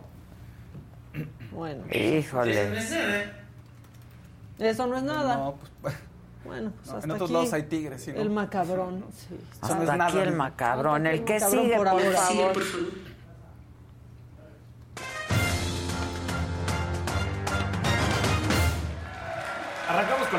Porque la otra, pues no es nota, ¿no? O sea, la otra Eso es una no Y- noticia. Y, se los dije. Pero bueno, vamos a arrancar con Sousa porque tenemos segunda medalla de oro en el Campeonato Mundial de Taekwondo. Es la primera ocasión en la historia de estos mundiales que México consigue dos medallas y lo hace de manera espectacular, que además, déjame te digo que es tijuanense. Para que te... Ay, mi tierra. ¿Qué tal? Luego, luego, para que no digas que no. Entonces, Orgullo tijuanense. Orgullo tijuanense. Entonces, bueno, pues ahí está Daniela Sousa, que gana en la categoría de los menos de 49 kilogramos. Lo hace muy bien y derrota a la china King Wo. Así que, bueno, pues ahí está una medalla de oro espectacular para México. Muy bien. Vámonos ahora sí a lo que no es nota, pero ahí vamos a arrancar con lo bonito. A ver. México ya ganó. Ya ganó en el Mundial. ¿Por? ¿Ya ganó? ¿Qué ganamos? Tenemos al jugador más veterano de todo el mundial. Ya Ah, tenemos récord. ¿quién es? Alfredo Talavera, el portero suplente con un 40 años. récord. Ya tenemos. Sí. Ya ganamos. En algo hemos Exacto. ganado. Otra que ganamos. Andrés Guardado. Ya se convierte en el mexicano con más partidos porque ayer llegó a 178, deja atrás a Claudio Suárez, empatan, Ah, mejor dicho, con Claudio Suárez, pero vienen los tres partidos del, mundial. Mundial. entonces ya va a pasarlo. Ya. Ah, entonces en el mundial Otro. otra victoria. Qué Entonces, padre. ahí Bien. está. Bien ahí. ¿Cuándo Bien empieza ahí. el mundial? ¿Dónde? ¿Cuándo empieza el mundial? Ya El domingo es la inauguración. Exactamente. ¡Yeah! Shakira ya se bajó también. Ya, ya no va a porque no quieren estar con todo Y lo que representa. Lipa. Dualipa ya. Fíjate que en tu ausencia Se también se hablan eso, cosas. Sí, sí. Yo como ya habían hablado de eso. También se dicen cosas. Bueno, ¿cuál es el problema? Y, y ya la derrota es lo de menos y se les está diciendo, pero luego me tiran a loco. Pues lo que no se espera. Pues lo que no se espera. Porque sí, contra Irak cuatro goles y vean, somos buenísimos. ¿Y qué Pero pasó contra Suecia- Suecia? ¿Y qué pasó contra Suecia? Ya es de a de veras. ¿Qué fue, 2-1? Ya, ya es mundialista, exactamente, 2-1. 1-0, ¿no? 2-1. 2-1. 2-1. Ah. Empa- Empieza ganando Suecia, luego marca el gol del empate México y luego viene el de la victoria de Suecia. 2-1. Ok, 2-1. Está bien pálido. aquí está la bronca también, Raúl Jiménez. Sí, ¿eh? Ah, bueno, esa es otra victoria para el Tata Martino. El Tata Martino dice, jugamos mejor, debimos haber ganado. No, pues esas ya me las conozco desde hace 40 años, ¿no? O sea, todo el mundo dice, jugamos como siempre. Perdimos Di- como- No, jugamos como jugamos nunca. nunca, perdimos, como siempre. como Es que ya juegan siempre igual de mal. Sí. O sea, ya es lo mismo. Pero bueno, entonces eh, rescatan a Raúl Jiménez, ¿no? Raúl Jiménez jugó 45 minutos. Lo muy lamentable y lo que estuvimos platicando todo el tiempo. Y no es nada en contra de Raúl, pero es la realidad, es la selección. Y entonces tienes que llevar a los mejores. Raúl no estaba en ritmo. No podía ni correr. Tú lo veías en, en- a los demás Agotado. jugadores, compañeros, pues no trae ritmo, no trae ritmo de fútbol, no trae ritmo, no trae condición, no trae nada. Entonces, mientras que los compañeros corrían por los lados, él Interrumpe. no, Sí, no tenía es- posibilidad. No, es que está. Te paso la Sí, bola. Que si te ayudan. Dice eh, Gujo, él dice, Micha, estás bellísima, Maca, te extrañamos, es un Ah, azulito. pero hay un hay- naranja. Hay, un naranjota y hay, hay otros azulitos y- por ahí. Dice Moisés eh, Israel Fuerte, ya no veo la mañanera, por eso Yo de- no veo la Yo no veo la mañanera, por eso de ya me enojé y me voy. No está a la altura de alguien que dirige el destino de una nación. Ustedes me encantan. Saludos de un aspiracionista desde Madison, Wisconsin. Bien por aspirar. Bien. Bien por aspirar. Bueno, Por aspirar. y, y Pues vamos claro. a, y vamos a lo frío, ¿no? Tata tiene 63 partidos dirigidos, 39 victorias, 3 empates y 11 derrotas. Y dirías, oye, no está mal los números, pero es lo que volvemos a repetir. Son los primeros dos años. Después viene lo que sucede en la pandemia y en estos últimos dos años, de los últimos cinco encuentros, tres son derrota. De los últimos once hay cuatro derrotas. Pero dentro de esas cuatro derrotas está, por ejemplo, en la Nations League, el torneo más importante que había, eh, fue contra Canadá y contra Estados Unidos. O sea, los imperdibles los pierdes. Y el, y el que menos te hubieras imaginado, el de Canadá, ¿no? Porque todavía dices Estados Unidos tiene la realidad más fuerte, Canadá iba subiendo, pero bueno, pierdes esos dos. Ahora pierdes contra Suecia. Entonces empiezas a ver que los números en esta segunda mitad del Tata Martino fue cuando el equipo pues se cayó y simplemente no hubo cómo recuperarlo con jugadores que igual y no tenían que estar, pero les defendió, o como se dice en el fútbol, las vacas sagradas, les defendió la jerarquía y no decidió moverlos. Entonces, pues Raúl Jiménez tenía prácticamente tres meses de no jugar, lo habíamos dicho, tres meses, y lo ponen a jugar ayer. Ahí están los resultados. No es nada en contra, no hay ningún, pero los números del Tata Martino no invitan a ningún momento de reflexión positiva, sino todo lo contrario. Eso es lo que está pasando con la selección mexicana. Arrancamos ya el partido contra Polonia. Y mientras tanto, déjame decirte Nos que sucedió. aquí. Polonia, ajá, aquí Sí. 10 de la mañana. El martes. El martes. Ahora ahí te va. ¿Qué pasó con los contrincantes? Argentina enfrentó a Emiratos Árabes Unidos. 5 por 0 ganó 5 a Argentina. 0 y vamos, nos toca. Con ellos, Nos van a dar hasta para llevar. Claro. Hay que traer los toppers ese día, porque sí. Sí, sí. Hay que poner el topper. Exacto. O sea, Polonia enfrentó a Chile y le ganó 1 por 0. Y Arabia Saudita perdió con Croacia. ¡Pero es Croacia! Perdió 1-0. Entonces también vamos dimensionando, porque es mucho. Ven, perdió, Croa- perdió Arabia Saudita. Sí, pero perdió contra Croacia. Sí, claro. O sea, no perdió contra la selección patito. Exactamente. Sí, nos espera una cosa muy... Ahora, Suecia, ¿cómo jugamos ayer contra Suecia? Muchos quieren decir que jugamos muy bien. Y la realidad es que no jugamos muy bien. No jugamos muy bien. Tan no jugamos bien que se pierde. Porque esa tarugada de decir, no es que se jugó muy bien, pero perdimos, tuvimos mala suerte. Jugar bien es ganar. Pues sí. Así de sencillo. Meter goles, de, De eso, eso se se, trata. trata. el partido. Ahora, Sí. la verdad es que antes la selección pasaba una cosa, o sea, digo, tampoco ganábamos, Claro. pero no, pero se extendían los partidos o algo y se veían en, for- en Sí. forma En forma, cañón. en forma. O sea, aguantando Los tiempos muchísimo. Sí. Exactamente. Y ahora Los ves. no, como que les pesa. Tenemos, supuestamente, había renovado a una generación. Eso es lo que también decía el Tata Martino. No sucedió, el promedio de edad está en los 28 años. Entonces dices, rejuvenecer es rejuvenecer. Pero bueno, fue la necedad y fue lo que decidió y ahí está. Pero, pero, ¿qué crees? Hay optimistas. Sí los hay. Hay optimistas. Y que se enchila el Canelo. ¿Qué dijo? Ayer Canelo, ayer Canelo presentó su nueva bebida alcohólica, BMC, Viva México, cabrones. Ah. En tres diferentes sabores. Es tequila con, ya sabes, siendo de Guadalajara, con tamarindo, tequila, la que más le gusta, la palomita, obviamente. Y ahí de repente dice, y tenemos el audio de- del, Canelo, sí. sí, en el que termina diciendo, yo sí creo en México. Es más, yo voy a ir porque me invitaron.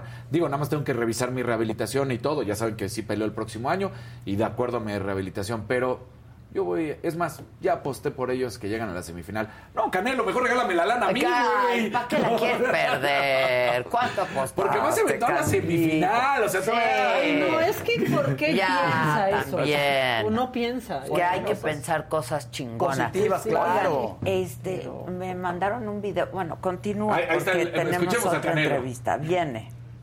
y apoyándome, eh, no nomás aquí, sino en toda mi carrera. La verdad que quiero agradecerles y, y que disfrutemos, disfrutemos todos de esto que lo hicimos con mucho cariño. Lo probamos muchas veces a ver si sabía bien o no. Entonces, eh, gracias, agradecido y espero que disfruten de esta noche, así como yo la voy a disfrutar y salud.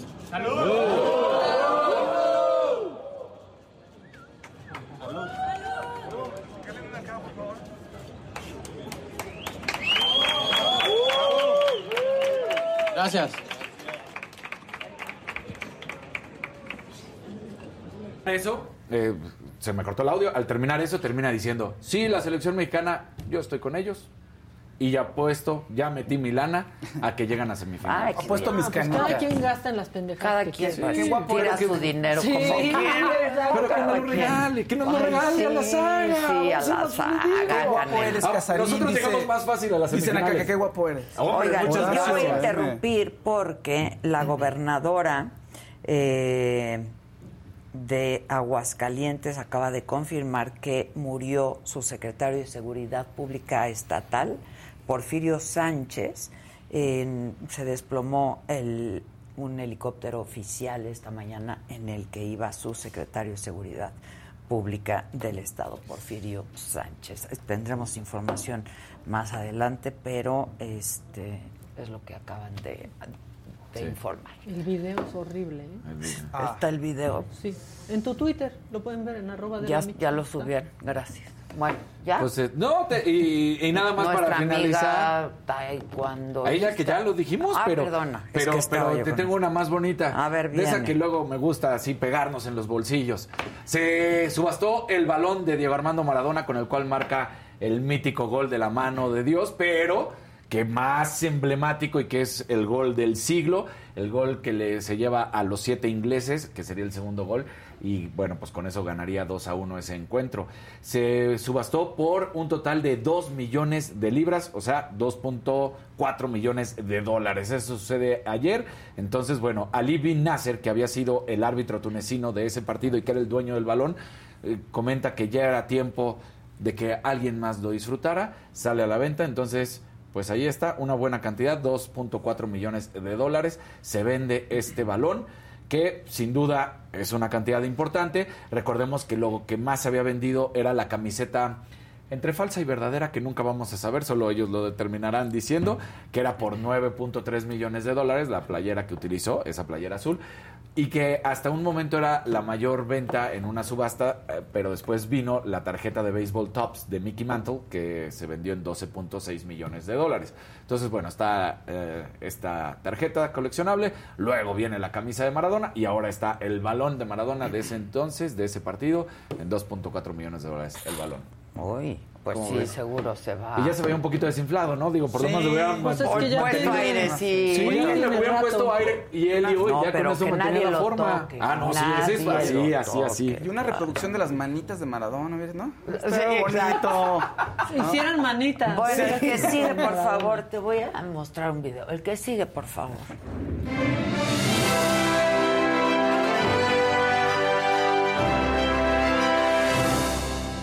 Buenos días, ¿cómo están todos? Bien. Panel, todos Bravo, contentos. Venga. bravo, Oigan, bravo. La transmisión, compartan el video, pongan colorcitos, aprovechen, Casarín, le hacen el día cuando me interrumpe. Pongan colorcitos. Exacto. Sí, Pongan le hacen el día. Sí, le hacen el día, de verdad. No. Llega, ¿qué pasó? Le dice a su mujer. No, pues es que no interrumpí. Hoy no hubo colores. No, Sí. luego dice, Sí. "Oye, interrumpí 10 veces a Fausto. Y Estoy feliz. muy sacado de Cuido al niño, dice, ¿no? Abre el vino. Ábrete un vinito con eso. A ver, ahí está el video de cómo se desplomó el helicóptero en el que viajaba el secretario de Seguridad de Aguascalientes. Que venían que sí. Ahí está, mira, ¿te fijas? Eso. Híjoles. Se desplomó. Pues van muchos, ¿no? Híjoles. Es que no están en buen estado. Van muchos. Bueno. Muy bien, cambiemos. Levanta vamos, a- vamos a, cambiar, vamos a variarle ahí. Eh, Venga. Lucía, vamos a empezar con Lucía Méndez. ¿Por qué? Porque Lucía Méndez Adorada puso una noticia en su Instagram, que ahí la vi primero, y después pues ya la corroboré. ¿Por qué la corroboré? Porque puso la foto y dije, ay, seguro la está truqueada, no volvió a hacer lo mismo, ¿se acuerdan? No la habrá vuelto a photoshopear. a George ¿no? Clooney. Exactamente, ¿te acuerdas de ese sí. momentazo?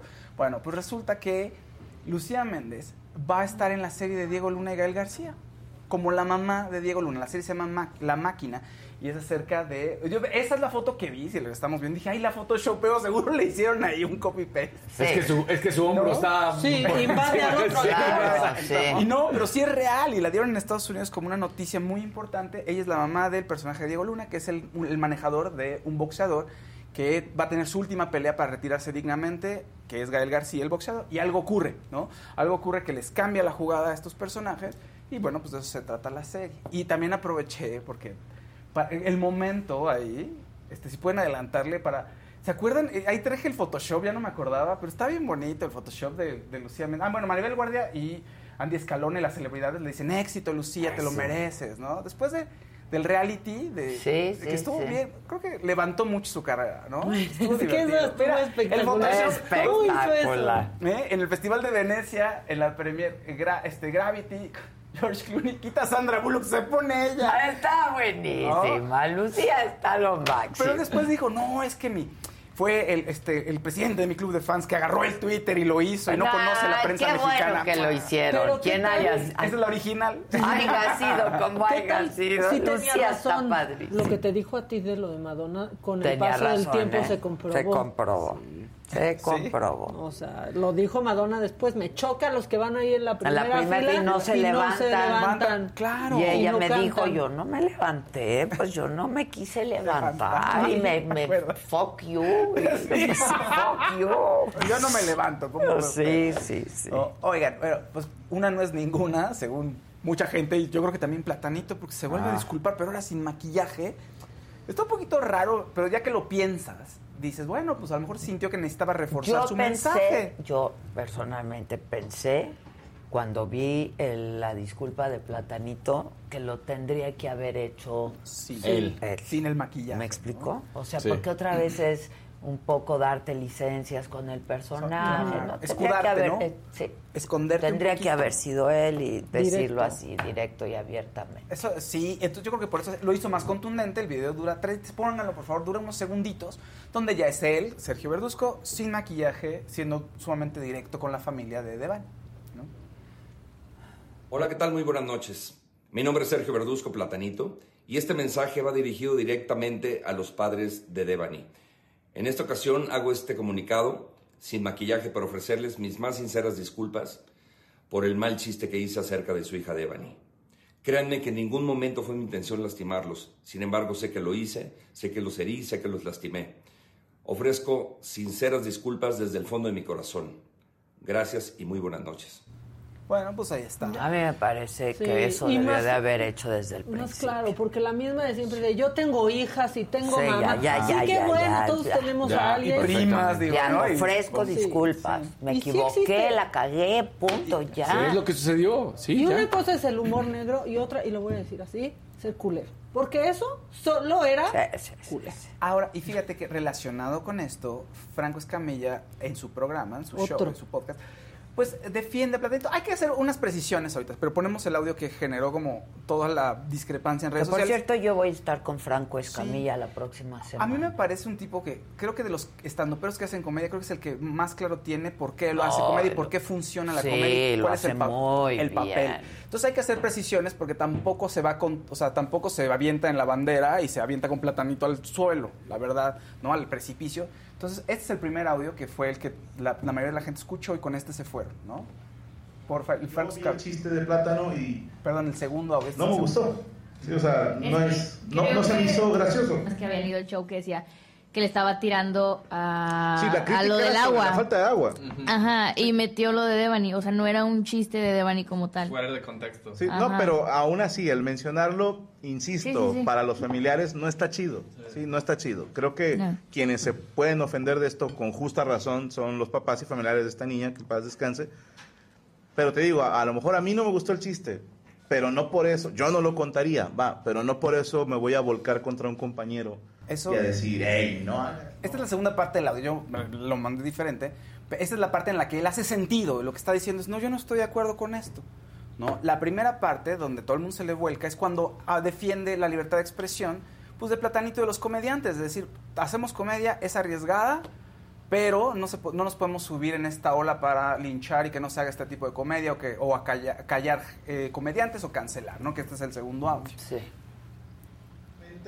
Porque es mucho más fácil echarle la culpa a un comediante. Claro. Porque hay gente muy pendeja, y perdónenme que se los diga así, que de corazón cree que por hacer un chiste de eso, alguien va a decir, sí es cierto, voy a ir a golpear o matar a una mujer. No, señores, la gente que violenta a mujeres son imbéciles que algún daño tienen a nivel cerebral que no podemos entender y van a hacer sus pendejadas existan o no esos chistes. ¿Por qué? Porque por alguna razón, repito, estos imbéciles no saben distinguir que, "Ay, cabrón, eso no se hace. Porque creo que es un principio básico.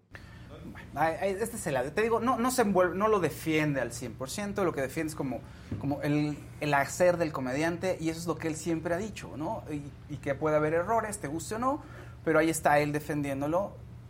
En fin, porque creo que sí se saca un poquito de contexto, decir, no, no está diciendo que puede decir la gente lo que quiera. Sí. No, no lo está haciendo. Entonces, bueno, ahí está y Franco Escamilla por eso fue tendencia. Yo, de verdad que, o sea, te va, seguramente va a ser muy interesante cuando lo entrevistes, porque él, insisto, tiene, es como de las mentes más claras en cuanto Yo, a lo que... yo también lo pienso. ¿no? De comedia se refiere, ¿no?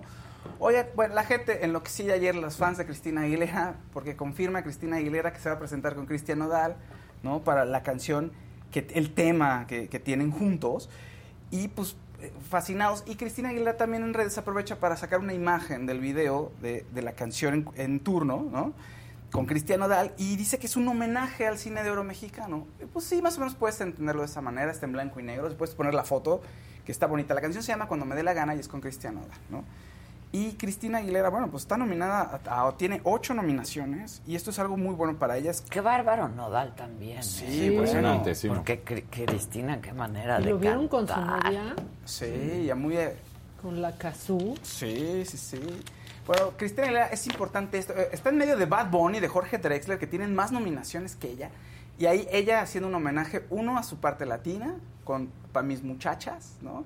Este, cantando en español. Eso está muy bonito y con muchas colaboraciones con mujeres. Entonces, esa parte me gusta. Está nominada a grabación del año, a álbum del año, canción del año y también eh, canción eh, de banda. Bueno, no de banda regional, con Mm. Cuando me dé la gana, con Odal, ¿no? Entonces, que hoy pueden ver los Grammys si quieren, va a estar ahí ¿A Cristina Ah, qué hora? Aguilera con Odal. En la nochecita eh, siempre son a las 7 de Siete, la alfombra ¿no? roja, 7, 8, Sí. alfombra roja, ya saben, y Ah, en la 8 ya pueden, Hay que verlo. pueden A ver, los showcitos, ¿no? vestidos. sí, Pero es que es, es eso, porque ya que ganen, los, Ya son sé. un negociazo de las disqueras. Sí, la verdad. Muy bien. Sí, Pues otro sí, Sí, dale sí, sí, rápido. sí, sí. Rápido, otro rápido, bueno, pues eh, siguiendo el tema de Amparín Serrano, y porque lo hemos seguido, eh, Mini West ya salió de eh, la clínica, ¿no? De, se fue ahí porque dijo, no, estoy muy triste, necesito hacer algo y me voy a recluir. Su padre, David West, la recibió y subió la, la historia en Twitter, ¿no? Y todo toda la información en Twitter. Dice ella que, pues, si lo pueden ir poniendo por fin, dice ella que pues, no estoy al 100, ¿no? Y sigo triste. Si me preguntan si funcionó, les puedo decir que pues tengo herramientas o tengo ya un camino y voy a con terapia, voy a ir trabajando. Estoy en el momento más difícil, pero voy a estar ahí por mi mamá, voy a ser yo otra vez al 100, ¿no? Entonces, pues ahí está con su papá, una foto con su madre, ¿no? Híjole. Muy, muy triste. eh, pero bueno, eh, híjole, qué difícil. eh, Y que lo exponga, yo creo que también es una parte de sanar. eh, O sea, que lo empiece Sí, a hablar. claro. Sí, ella quiere, que es- nomás. Mira, Amparín, eh, la alegría. ¿no? de Amparín. Y tan alegre era que pues, fue desafortunado todo el accidente, pero ve Sí, la sí, casa, sí. un área de Ahí juegos, ¿no? Ahí fue el, Ahí fue el Sí, accidente. ahí fue el accidente. Ahí fue el accidente. En el sillón este que elevador que Que se subía para que pudieras ver un cuadro de la Virgen de Destroyer. pues ahí está. Bueno, pues gracias por levantarle. ¿ven? No, Fausto, híjole. Un verdecito de. Gabriela López. ¿Qué dice? Adela, invita a la mole cuando vaya Franco. Son increíbles. Ándale. Bueno, ustedes saben que yo era fumadora, ahora soy vapeadora y recientemente en redes sociales se viralizó el caso de una joven que supuestamente se enfermó y se enfermó de gravedad justamente por estos cigarros, cigarros electrónicos. Eh, bueno, este, yo no creo que sea completamente inocuo, pero bueno, este, a mí me parece que a mí me ha dado mejor resultado mi vapeador que lo que yo consumía de tabaco antes. Entonces invitamos a Cristian. Este, hola Cristian. Cristian Henrik es un especialista en salud pública. Este, yo espero días. que no vengas ¿cómo a convencerme de que no fume mi vapeador, porque de hecho luego les digo, no, no solo tengo uno, tengo dos y tres y cuatro. Porque se pierden. No, se me van perdiendo, etcétera. Se Por cierto, me pasan un venenito distinto a este, por favor.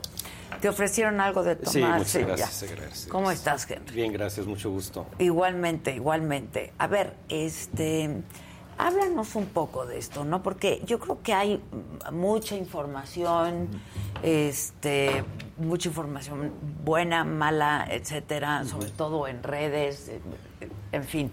Y uno, pues en realidad no sabe si sí se está haciendo más daño del que uno se hacía fumando, menos daño. Eh, háblanos un poco de, de esto. Tú has eh, hablado muchas veces de este tema Sí, y por sí, eso sí. es que pues yo eh, pedí que pudiéramos consultarte. Sí, pues mira, justamente hoy que se celebra el Día Mundial del Cáncer de Pulmón, eh, hablando que esto ya todo el mundo lo sabe, la primera causa de cáncer de pulmón es el tabaco. Sin duda. El mundo muere en alrededor de 8 millones de personas al año por tabaco, principalmente por cáncer de pulmón.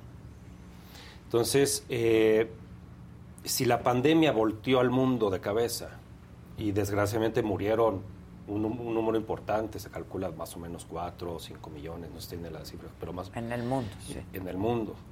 Y, y todavía seguimos pagando las consecuencias de esa, de esa pandemia. Imagínate 8 millones todos los años. Entonces, definitivamente fumar no es una opción. Los vapeadores y las alternativas de, de- de- de- de tabaco, de uso de tabaco, no son nuevas, no es que de repente. Vienen ya eh, inventándose desde, creo que la primera patente salió en los años 60 Ah, mira. del vapeador, pero no se empezó a comercializar como tal, como lo conocemos, sino a principios de los años 2000. Ok, hace 20 años. Y a partir del 2010-2012 es cuando hace- viene el boom justamente de los vapeadores en todo el mundo. Lo- ¿Sí? ¿Más tiempo? Pues, sí, pero, pero ya existían, pero prácticamente se, ya es cuando se dan a conocer y todo el mundo, oye, ¿qué es eso? El, el vape, porque, eh, bueno, en fin. Yo pensé que menos en una- realidad, Sí. porque Sí. pues, como yo era fumadora, no, pues no me fijaba en esto. empieza a tener un gran, una gran aceptación en el momento en que los gobiernos y las eh, autoridades de salud de los, de los países como Inglaterra, Canadá, Nueva Zelanda, Australia, Bélgica, Estados Unidos, que está todavía este, ya acabando de trabajar esto, lo empiezan a aceptar como una alternativa más segura para aquellas personas que están fumando. No estamos diciendo que sea no. No. Lo, lo, eh, si tú me dices, oye, ¿qué me aconsejarías? No fumes nada. Nada. Nada. Hacer, este, vivir saludablemente, eh, nada. Ahora, ¿por qué eh, sigue existiendo es- est- estos debates? Hay mucha información allá afuera, por ejemplo, volviendo, volviendo a estos países. Reino Unido, Re- Reino Unido eh, actualmente es la punta de lanza justamente para la promoción de los vapeadores. En todas sus formas. Calentamiento este, de tabaco, más que nada este, vapeadores. ¿Por qué? Porque ellos han visto, a través de su Departamento de Salud Pública en el Reino Unido, ellos hacen todos los años, hacen una revisión de la última información que ha salido con respecto a evidencia de qué es un vapeador, si es dañino o no, cómo vamos, ha- hacen un check-up. A ver qué ha salido, qué, qué hemos publicado en, en el Reino Unido Serio, y, y qué que se ha publicado serio. en el mundo que me diga, oye, ¿sabes qué? Párale. No, porque aquí hay focos rojos, eh, nos estamos espantando. Fíjate que hay este, eh, em- empieza a causar fibrosis espantosas en los pulmones, la gente se nos está muriendo. Nada. Literalmente, y es que es, es- es que mucho- eh, no te creo. Nada. Por supuesto, como son eh, eh, sustancias, tanto en el tabaco como en los vapeadores, que ahorita vamos a hablar de eso, eh, que solamente, o en la mayoría de sus casos, se puede dar una evidencia en el largo plazo. Claro. ¿Cómo ocurrió con el Como tabaco? ocurrió con el tabaco en, en los años 50 y 60 que se dieron cuenta, oye, ¿no? Y se dieron cuenta justamente en Reino Unido, este, el doctor Richard Hall. Entonces, eh, hay que, habría que esperar justamente y darle esa oportunidad a los vapeadores, por lo menos unos 10 años más. Ahorita ya llevamos 12 años. Ok. Ya de, de usarlos bien a nivel mundial y de que la gente va y los consume. Y lo llevo, yo, pues, yo llevo 5 años, llevo 6 años, llevo un año. Exacto. Entonces, por lo menos hay que darle otros 10, 15 años y hacer un buen corte de caja. Decir, a ver, después de 20, 25 años, ¿qué sabemos de los vapeadores? Hasta la fecha, todo bien. Lo que sí sabemos hasta la fecha que el cigarro simplemente, y eso Todo se mal. Todo mal. Todo mal. Desde hace 50 años sabemos que todo mal. Aunque y le sin embargo, un filtro, porque aunque- No, no, todo mal, todo mal. entonces, eh, y sin embargo se siguen vendiendo y se siguen consumiendo y en todo el mundo y vas a la tiendita y lo compras. Con la leyenda Con la, y- la leyenda, la regulación, no menores, a- a- a- no, no cigarros a fotos horribles de cosas Sí. que te Exactamente, y hay marcos regulatorios internacionales. Que no ha sido disuasivo. O sea, lo- creo que lo más disuasivo ha sido esto. Sí, sí, sí, sí, sí. De los estudios que se han hecho, sobre todo en Reino Unido, en Canadá, Nueva Zelanda, se ha demostrado que en comparación con un cigarro de combustión, Los vapeadores y los, eh, eh, y los eh, dispositivos eh, al- alternativos de tabaco que no usan combustión tienen 95% menos toxi- to- eh, toxinas y cancerígenos. Claro, porque la combustión es el problema. Así es. ¿No? Así Que es. no existe.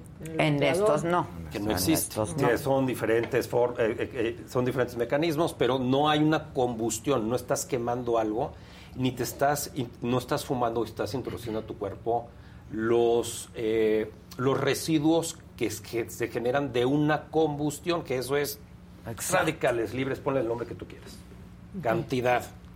Aquí no.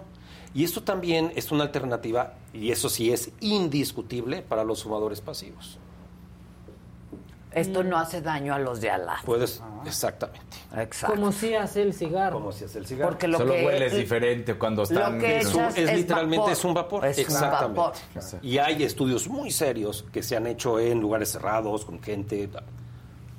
No hay nada que pueda decir, oye. No hay. No. Entonces. eh, no hay fumadores secundarios, digamos. No hay fumadores. Entonces también es una gran ventaja. Estamos ante un, ante un paradigma que si esto realmente segui- seguimos en el tiempo como, está, como hemos estado, y salvo particularidades, pero en general se puede demostrar que es una alternativa mucho más segura a lo que es a lo que tenemos actualmente como el tabaco, estamos del otro lado, por lo menos para cáncer de pulmón y enfermedades pulmonares. Pero ahorita que hablas justamente de, de- de pulmón y todo lo que explicas y, y la gente para que lo entienda, pero lo que también se argumenta ahora, que es lo que dicen, ¿no? Que supuestamente tiene que ver que ahora va por la tráquea, ¿no? Que ahora es tráquea, ahora es en la garganta el problema que se da por el, por el humo, o bueno, más bien por el Por vapor. el perdón. vapor. Por el vapor. Eh, todavía no encontramos evidencia Mm. Eh, mucho de lo que de los argumentos que usan los médicos actualmente es evidentemente por suposiciones de estudios que te dicen probablemente por la temperatura del humo, por este, algunos eh, pequeños elementos micro, microesferas que están en los vapeadores, probablemente esto pueda ser dañino, pero no te pueden decir a ciencia cierta. Tendríamos que esperar. Lo que sí te sí, puedo decir, no. sí, lo que sí te puedo decir es que si agarras un tabaco, un cigarro, Exacto, eso ya está Ya, demostradísimo. ya está. Entonces, en el mundo hay cantidad de gente que, evidentemente, hay muchos papás que dicen, oye, es que mis hijos van Es a que empezar a fumar. es- ese es uno de los problemas que se han visto, ¿no? Sobre todo hay, hay estudios también y datos en Estados Unidos donde dicen que por los vapeadores, como saben rico, como son de sabores y como no sé qué cuánto, los ni- empiezan a consumir este pues esto que inocuo no debe de ser desde más chicos. Ahora, yo empecé a fumar súper chavita, ¿eh? O sea, los chavitos empiezan cuando cuando Sí, sí. fumas. Sí, cuando vas a o sea, cuando pruebas un los cigarro. 12 o la Sí, neta. 12, 13 es cuando la gente empieza a fumar. verdad. Es la verdad. Exactamente. Empieza a pruebas un cigarro a esa edad. Esa es la verdad. Sí, yo también, yo fumé, empecé a los 14 años, fumé de los 14 a los Sí, 28. Sí, sí, sí. Y cuando yo dejé de fumar, pues no había vapeadores. Exacto. Era- No, ahí era, Entonces, había huevos. Era garra y con Sí, Tootsie Pop, no sé. tu- literal, Tootsie Pop, cuando era un evento social o vas al antro, este, Sí. ¿no? Era algo, ¿no? Entonces, ahí. exactamente. El famoso entonces- parche o el chicle. ansiedad, sí. Entonces me llevaban dos, tres Tootsie Pops al antro y, la, y la- ay, te entraba la ansiedad, agarras el Tootsie Sí, Pop, empezaba y automáticamente te desconectabas de esa, de esa necesidad. Ya, pero sopeabas la Tootsie, la fuga. Tequila. rico. Y luego vino la tutsi enchilada. Exacto. Y, y- y así fue, pero obviamente ahorita hay muchas más, más alternativas. Ahora bien, eh, los vapeadores y eh, el, el caso específico de Estados Unidos, justamente en el mes de mayo estuve yo con la FDA en Estados Unidos, en Washington, discutiendo los casos que tienen justamente con los jóvenes. Ellos en Estados Unidos están muy, en- muy enfocados ya con los jóvenes. ¿Por qué? Por lo mismo que tú dices, los sabores, Ajá, quieren ajá. experimentar, están probando. No hay evidencia eh, científica. científica que te diga que se, que se enganchan. Ya. Lo que hay ahorita es que sí lo están probando eh, y que la, en su mayoría son, simplemente experimentan. Mm. Y lo- a veces lo usan, a veces no, y hay otros que, bueno, depende de cada, cada personalidad. Pero la FDA lo que está haciendo es, y hablando con ellos, con la directora de la FDA, que se, se encarga de este departamento, me dice, mira, nosotros sabemos que los, los chavos van a experimentar. No hay de otra. Bueno, experimentan con la marihuana, experimentan, ¿no? No hay de otra. No podemos remar contra corriente. Estamos conscientes de ellos en Estados Unidos. Y por lo tanto hemos estado trabajando en una campaña de disuasión y de información en las escuelas públicas, secundarias, preparatorias y primarias, para darles información a ellos y a los maestros, a los profesores, sobre justamente el vapeo. Un número 101800, información, página web, videos, eh, testimoniales. Sí, y que, que, que es una campaña que en su momento se hizo con el tabaco, Exacto. ¿no? Entonces, vamos a darles información y vamos a tratar de disuadir lo más posible para que los chavos no experimenten con esto. Los pocos o muchos, que realmente son pocos, de los muchos que experimentan, se, en- se enganchan. Y los muchos que experimentan, esperemos, hablando con ellos, esperemos que esta campaña pueda ayudar a por lo menos que estén ma- más informados y puedan tomar una mejor decisión con respecto a esto. Entonces, se regula. Hay prácticamente 80 países en el mundo que han estado ya regulando sus políticas de salud con respecto a los vapeadores. Y en México. Ilegales. Prohibido. Exactamente. No, un gobierno en donde pues, está prohibido prohibir. ¿no? Exacto, O sea, exactamente. please. Entonces, aquí los argumentos realmente eh, que, que exponen, pues son argumentos a lo mismo. Es que podría, entonces de una vez ya los vamos a... Pero también Claro. las ayudas, ¿no? Exacto. Y, los eso sí está comprobado. Exactamente. Eso el sí cigarro, está- este, el cigarro La sigue azúcar, vendiéndose. Y esto que podría, no hay una evidencia todavía que nos pueda decir si sí, lo vamos a, eh, a- a- a prohibir porque, ¿no? Entonces, eh, mientras que en el Reino Unido, si tú quieres dejar de fumar, ahorita vamos a también hablar, de eso, Te tú dan vas, terapias gratuitas. Exactamente, tú perteneces al sistema que es el NHS, el National Health es una este, adicción. System. Eh, oye, quiero dejar de fumar, soy fumador, ¿cómo no? Pase usted a este, a este programa, vas, te presentas a tu cita, entras al programa para dejar de fumar y lo primero que hacen es, aquí está tu kit de vapeadores. Ah, sí. Así es, gratis. Ten. O sea, te dan las, las llantitas de la bicicleta. Mira, yo les voy a decir, eh, ha sido mi experiencia. Yo dejé de fumar muchas veces, ¿no? O sea, Sí, sí. Este, muchas veces. Y lo único que me ha hecho dejar de fumar tabaco es esto. Así es. De verdad. Este. Tú no agarras un cigarro, la verdad. O, O sea, ya, de hecho, cuando llego a prender uno, se queda. lo, lo- lo apago, ya no me gusta como sabe, no, ya me- no me gusta. Este, y es lo único que a mí personalmente, sabiendo de las grandes consecuencias que tiene fumar cigarros, este, me ayudó a dejar el cigarro por completo, ha sido esto, ¿no? A la fecha, no hay tampoco evidencia de que vapear te ayuda a dejar de fumar.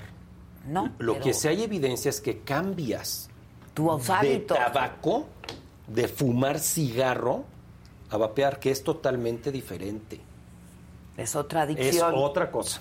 Porque también, de cierta forma, lo digo yo, por ejemplo, viendo a, a mi papá, ¿no? Que mi papá era fumador también y ahora es vapeador. Pero Y es sí, doctor. Y es doctor. Pero lo que sí es que justamente igual y se aventaba, por ejemplo, no sé, por decir, en cuatro horas, dos cigarros. Pero ahora el vapeador como lo tienes y como es, te- estás así... Así hasta en la noche. y estás aquí. Y de Ah, repente en una hora le pegó 80 veces. y dices, espérame, ¿qué sí. pasó? ¿no? Entonces- Ojo, eso, tú lo dijiste muy bien, Adela, es otro tipo de adicción. Es otro tipo de adicción. Como médicos lo que nos interesa es que estemos platicando ya de una reducción de daños, no de una cesación de una adicción. Sí, me lo entiendo perfecto. Entonces, Tiene en que ver con Estados la Unidos hay- seguridad. hay- también público. estando allá, ahí está la Asociación de Vapeadores, que Ah. son pequeños comerciantes que tienen su, su tiendita, eh, su expendio. De vapeadores. Esos en todo, en todo Estados Unidos. Y hay representantes que dicen, oye, por favor a la FDA y a las autoridades sanitarias no nos regulen tanto o no nos prohíban. ¿Por qué? Porque yo, como exfumador, te dicen ellos mismos que son los representantes, y mis clientes son o han sido fumadores. Si tú me cierras o tú me prohíbes, ¿qué Va a pasar? regresar. Van a regresar otra vez al tabaco duda. porque no quieren dejar esa adicción. Y está Punto. comprobado que el cigarro mata. Sí, y no nos queremos morir, no nos gusta fumar, huele feo. ¿No? Y le cuesta y no queremos mucho. regresar. Y le cuesta Claro, mucho. No, no los quites. Entonces, ha sido, el- el- los, los productos alternativos de tabaco, como los vapes, han sido una gran alternativa para aquellas personas que simplemente no pueden o no quieren dejar de fumar, pero ya no están consumiendo tabaco. Y ese es una gran, gran este, avance justamente de estos este, dispositivos. La regulación es la clave. Llega el, llega el gobierno, dice, "¿Sabes? a partir de mañana no, ya no se puede este, comercializar. ¿Sabes qué hicieron mis pacientes y amigos? A los dos, tres días, por WhatsApp, andaban vendiendo, ya los claro. tenían. Claro, ah, me los van a traer, ¿de mira, me pasaron este dato de WhatsApp. yo? Pues claro. ¿Quién te lo trae? ¿De dónde lo de consiguen? tener, ¿eh? Sí. ¿Dónde, eh, en, qué, ¿En qué puerto entra al país? ¿Quién Sí. lo fabrica? Si me pasa algo, me siento mal, con el caso de esta, de esta, de, de- de esta, de esta, eh, adolescente, eh, ¿contra quién me voy? Claro. ¿Quién lo fabrica? ¿Cómo está fabricado? ¿Bajo qué normas está fabricado? ¿Quién te regula? Sí, porque se vuelve clandestino y Claro. ya no sabes ni qué estás cuerpo. ¿Qué es lo que contiene un vapeador? ¿Solo nicotina? No, hay, hay- hay- puede, haber, puede tener diferentes grados de Eh, nicotina. Eso sí lo sé. Hay, de hecho, hay algunos que no tienen nicotina. Y hay algunos que no, tienen nicotina. De ahí depende justamente la regulación también. En los países como Reino Unido, tú puedes saber el, digamos, el gramaje o los miligramos de nicotina y hay un tope. Estos vapeadores que no, sabe- no sabemos, yo no sé qué contienen. Yo no sé, y creo que por ahí hubo un, video por parte de, este, de Se- Secretaría de Salud donde desarman un, un- un vapeador. Yo no sé quién hizo ese vapeador. Sí, claro, aparte. Claro. ¿Quién Sí, lo ¿de hizo? ¿Qué le puso? ¿Quién le puso? Claro. No, pues, lo, com- lo compré aquí en, en la esquina. Pues sí, seguramente sí. ¿Y qui- quién está detrás de eso? Entonces ahí existe un gran riesgo. Oye, si alguien mañana se puede, se puede realmente morir por un vapeador mal hecho porque alguien le metió algo. O porque se le pasó la dosis al que lo hizo en la fábrica en China. ¿Qué vas a hacer? No, ¿Qué haces? ¿Contra Claro. quién vas? Claro. Es urgente una regulación. Justamente esta semana estuvieron en la Cámara de Diputados hablando justamente de mitos y realidades autoridades sanitarias con, con los Pero, ¿Y en qué estamos en. México? ¿En Estamos qué en el está limbo. prohibido o estamos, en el limbo? Está prohibido ¿Qué es lo que está prohibido? Vender. la vende- venderlo. La. No está prohibido el consumirlo. Exacto. Entonces, eh, la regulación... Pero a mí alguien me lo vendió. ¿eh? Exactamente. O sea, la el verdad. pues, que es de risa loca. Es como otra vez la marihuana y otra vez. Eso de prohibido, prohibir. Lo, lo- lo primero que estás haciendo es un mercado negro. Claro. El- y hay que entender algo.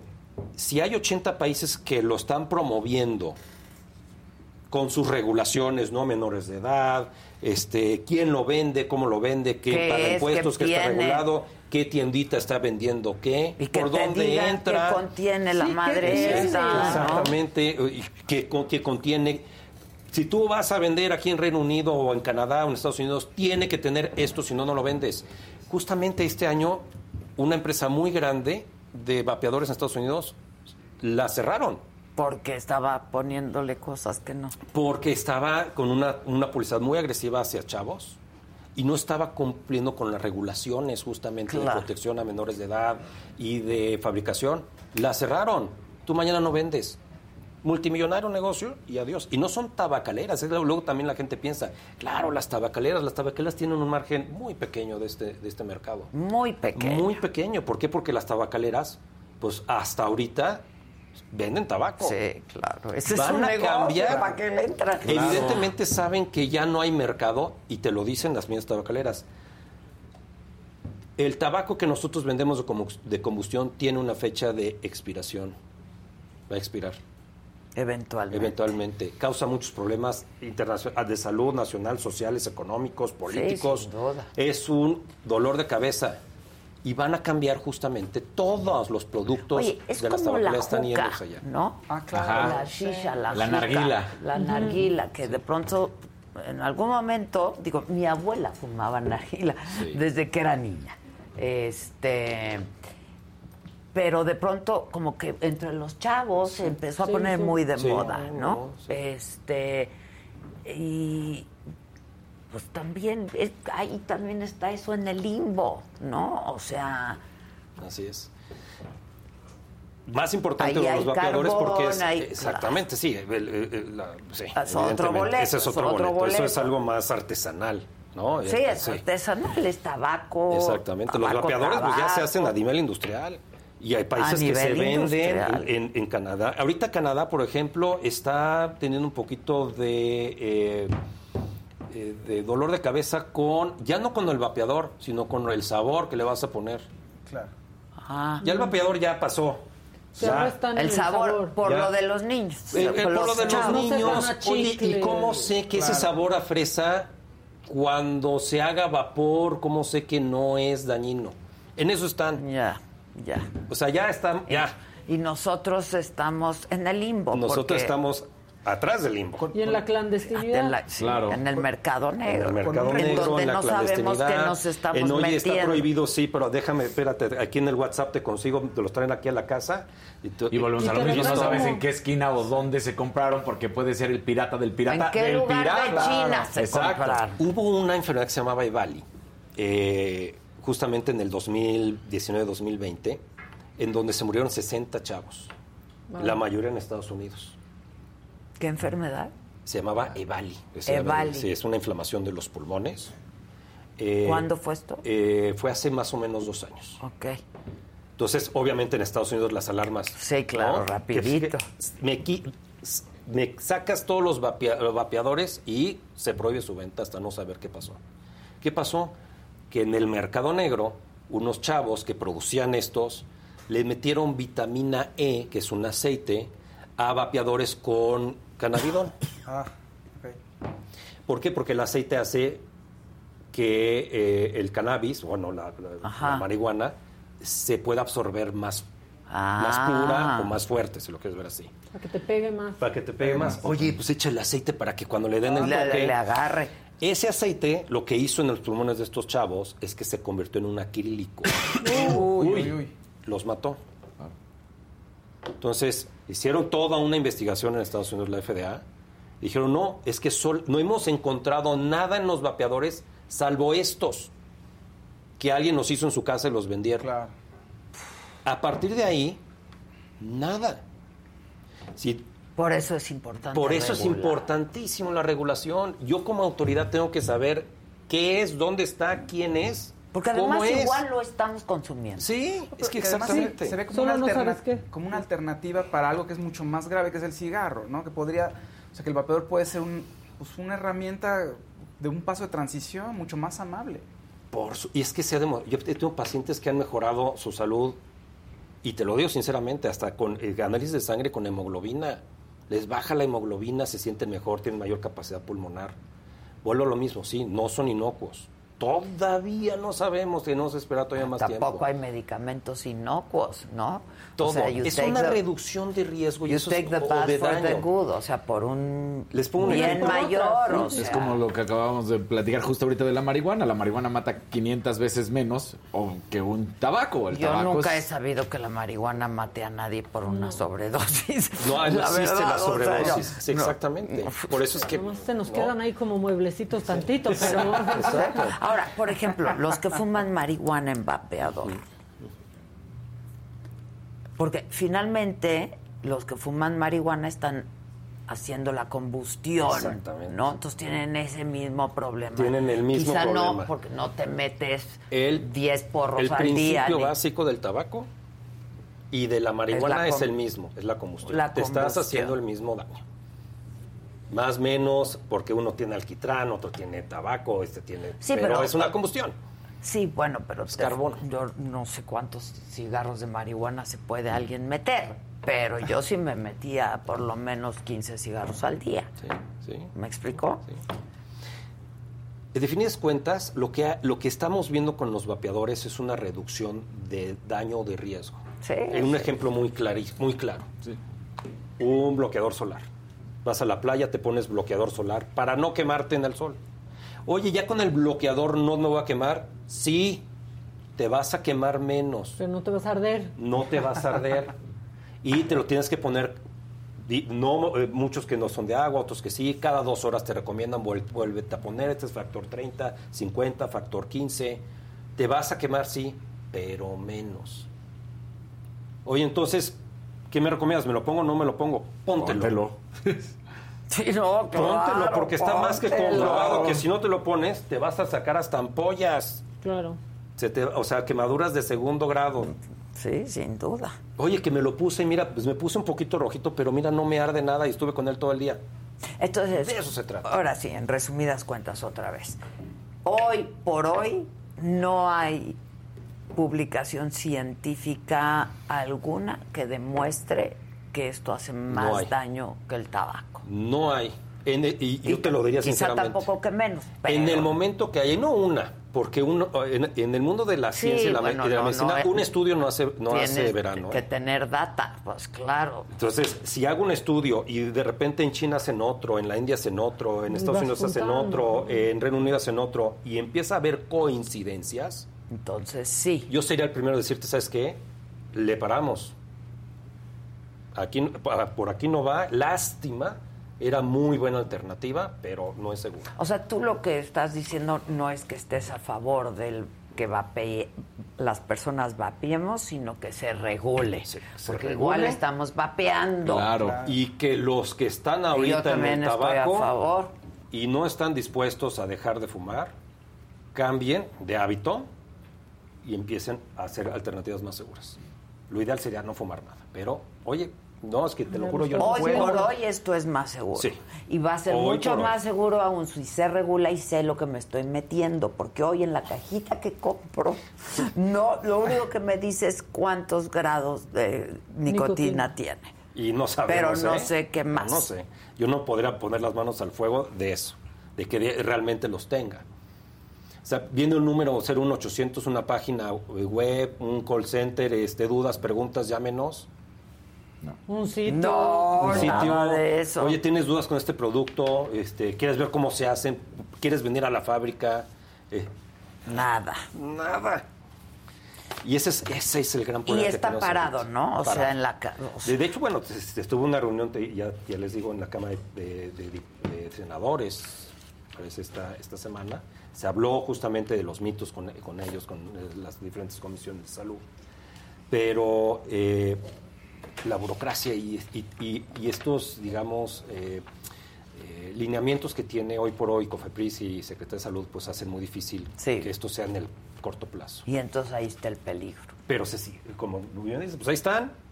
Sí, ahí está. O sea, prohibido, prohibido, pero pues ahí Ah, están. y hay establecimientos, hay- ¿eh? sí, hay establecimientos. Y no sí es solamente preocupante es te mando a tu ca- hay que establecimientos. sí, y que también es preocupante que esté a la, a la, a la, a la mano de los menores de edad. Claro.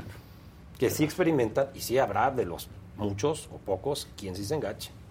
Ah, no, claro. Entonces, ¿y por qué? No? Claro.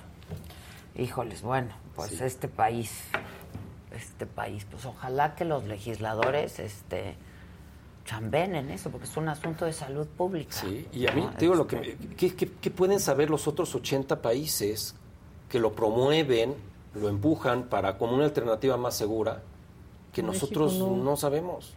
¿O qué sabemos nosotros que ellos, que no ellos saben? no saben, pues que nos lo digan. ¿no? Y que oye, le vayan a decir a Inglaterra, oye, ¿sabes qué? Párale, porque nosotros sí tenemos información. de Claro. esto". Y Claro. parece ser que tú no, vas a envenenar a tu población, Claro, a los canadienses, a Nueva Zelanda, Claro. párenle porque ¿En cuántos países ya está más de 80 regulado? países. Más de 80. Pues pa- parece que sí la tendencia es que es una alternativa como Claro. confiable. Le ¿no? están apostando. Menos dañina. Menos dañina. Hasta menos. ahorita. Sí. Mientras ahorita. no haya otra información, le están apostando con todo, porque lo que sí sabemos es que la otra cosa sí es Terrible. Terrible, terrible. Sí. Híjoles, pues muchas gracias. Ojalá que despierten. Pues mira, si puedo con esta información, este, también para los que te están viendo y son consumidores o tienen hijos, pues bueno, sí pueden estar un poco más tranquilos. No es cierto que realmente este, sea tan dañino como lo dicen las autoridades de que este, te puede matar. Eh, hay particularidades, pero en general en países completos no se ha visto. Países completos, no se ha visto. No, no al día de hoy, ¿no? Híjoles, pues Cristian, muchas gracias. Muchas gracias. Ojalá que yo sí tenía mis dudas, hay muchos mitos, este, no en torno a esto. Yo llevo fumando esto cuatro o cinco años, este, pero ya no fumo cigarro, ¿no? ya no fumo, ya no me meto 15 cigarros diarios, ¿no?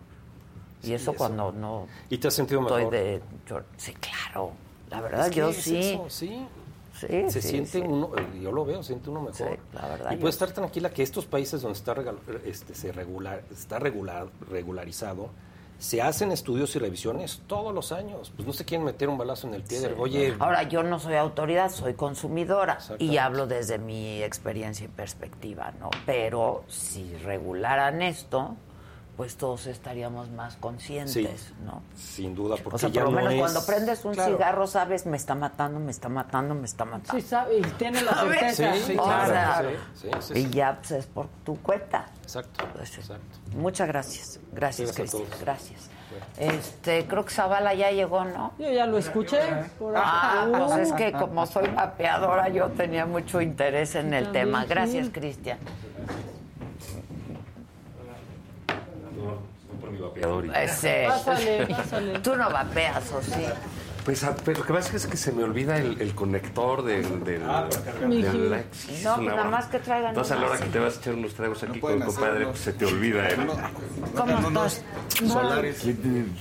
Tú de pronto fumas, ¿no? ¿Nunca, nunca has fumado nada? Ah, yo te ¿Te drogas o algo? ¿no? Ay, sí, no. No, no fumo, nunca fumo. ¿Nunca has prendido un cigarro? Que soy Te iban a traer una sillita nueva. Ah, Digo, ok. se quedó calientita. ¿Y tú? ¿Viste a Zavala? Era una chiquita. Sí, pero ya importa, no. güey, yo feliz, pero yo ¿Hace dije, cuánto no fumas?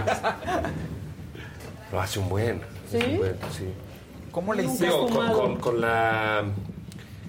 Con el trago, la fiesta me echo un cigarrillo, pero no en eso las no mañanas. fumar. No. Pues lo que pasa es que cuando estoy En el viviendo trago, en la Estados fiesta, Unidos. o sea, diario. Sí. Sí. Pero nomás cuando veo. ¿quieres Entonces decir? mucho. Sí se necesita una fuerza de voluntad Cuando muy... te van acortando en la vida, en Estados Unidos pues, estoy viviendo ya un par de años y la casa era de no fumar. La oficina era de no fumar. Sí, el edificio de la oficina era de no fumar. fumar, Entonces ya. ya te hacen sentir tan paria. Sí. ¿no? Que ya, o sea, ¿Quieres fumar? Vente a balcón. No, tenías que atravesar todo un edificio, todo un mall, ¿no? Y te ven feo. Y ya, Y luego- esos cuarti- cuartitos de confinamiento en los, Los odio. Yo no puedo, Sí, yo sí. No, y es asqueroso, entras ahí un No, tubo. yo nunca ni cuando fumaba que no fumamos siempre es así de asqueroso, como los que entran Sí, al cuartito fumador. Sí, sí. zoológico, ¿no? Pásenle a ver al chango. Y y luego allá sí los lugares bonitos. El vapeador no provoca eso. En México todo al revés, ¿no? Los lugares bonitos en los restaurantes son para la fumada. La terraza. fumar adentro, entonces hicieron unas cosas chingoncísimas. Y ahora todo, el mundo quiere estar allá. Entonces está raro, pero pues sí, este, sí he probado el, el, el Lycos y sí es una cosa distinta, ¿no? Sí, completamente. Pero bueno, Neta. yo, yo sí estaba oyendo y sí creo que lo de la prohibición es... Estos absolutos regulatorios no son Sí, es para que, nada oye, eficientes. Lo prohíbes y están en la calle. Y.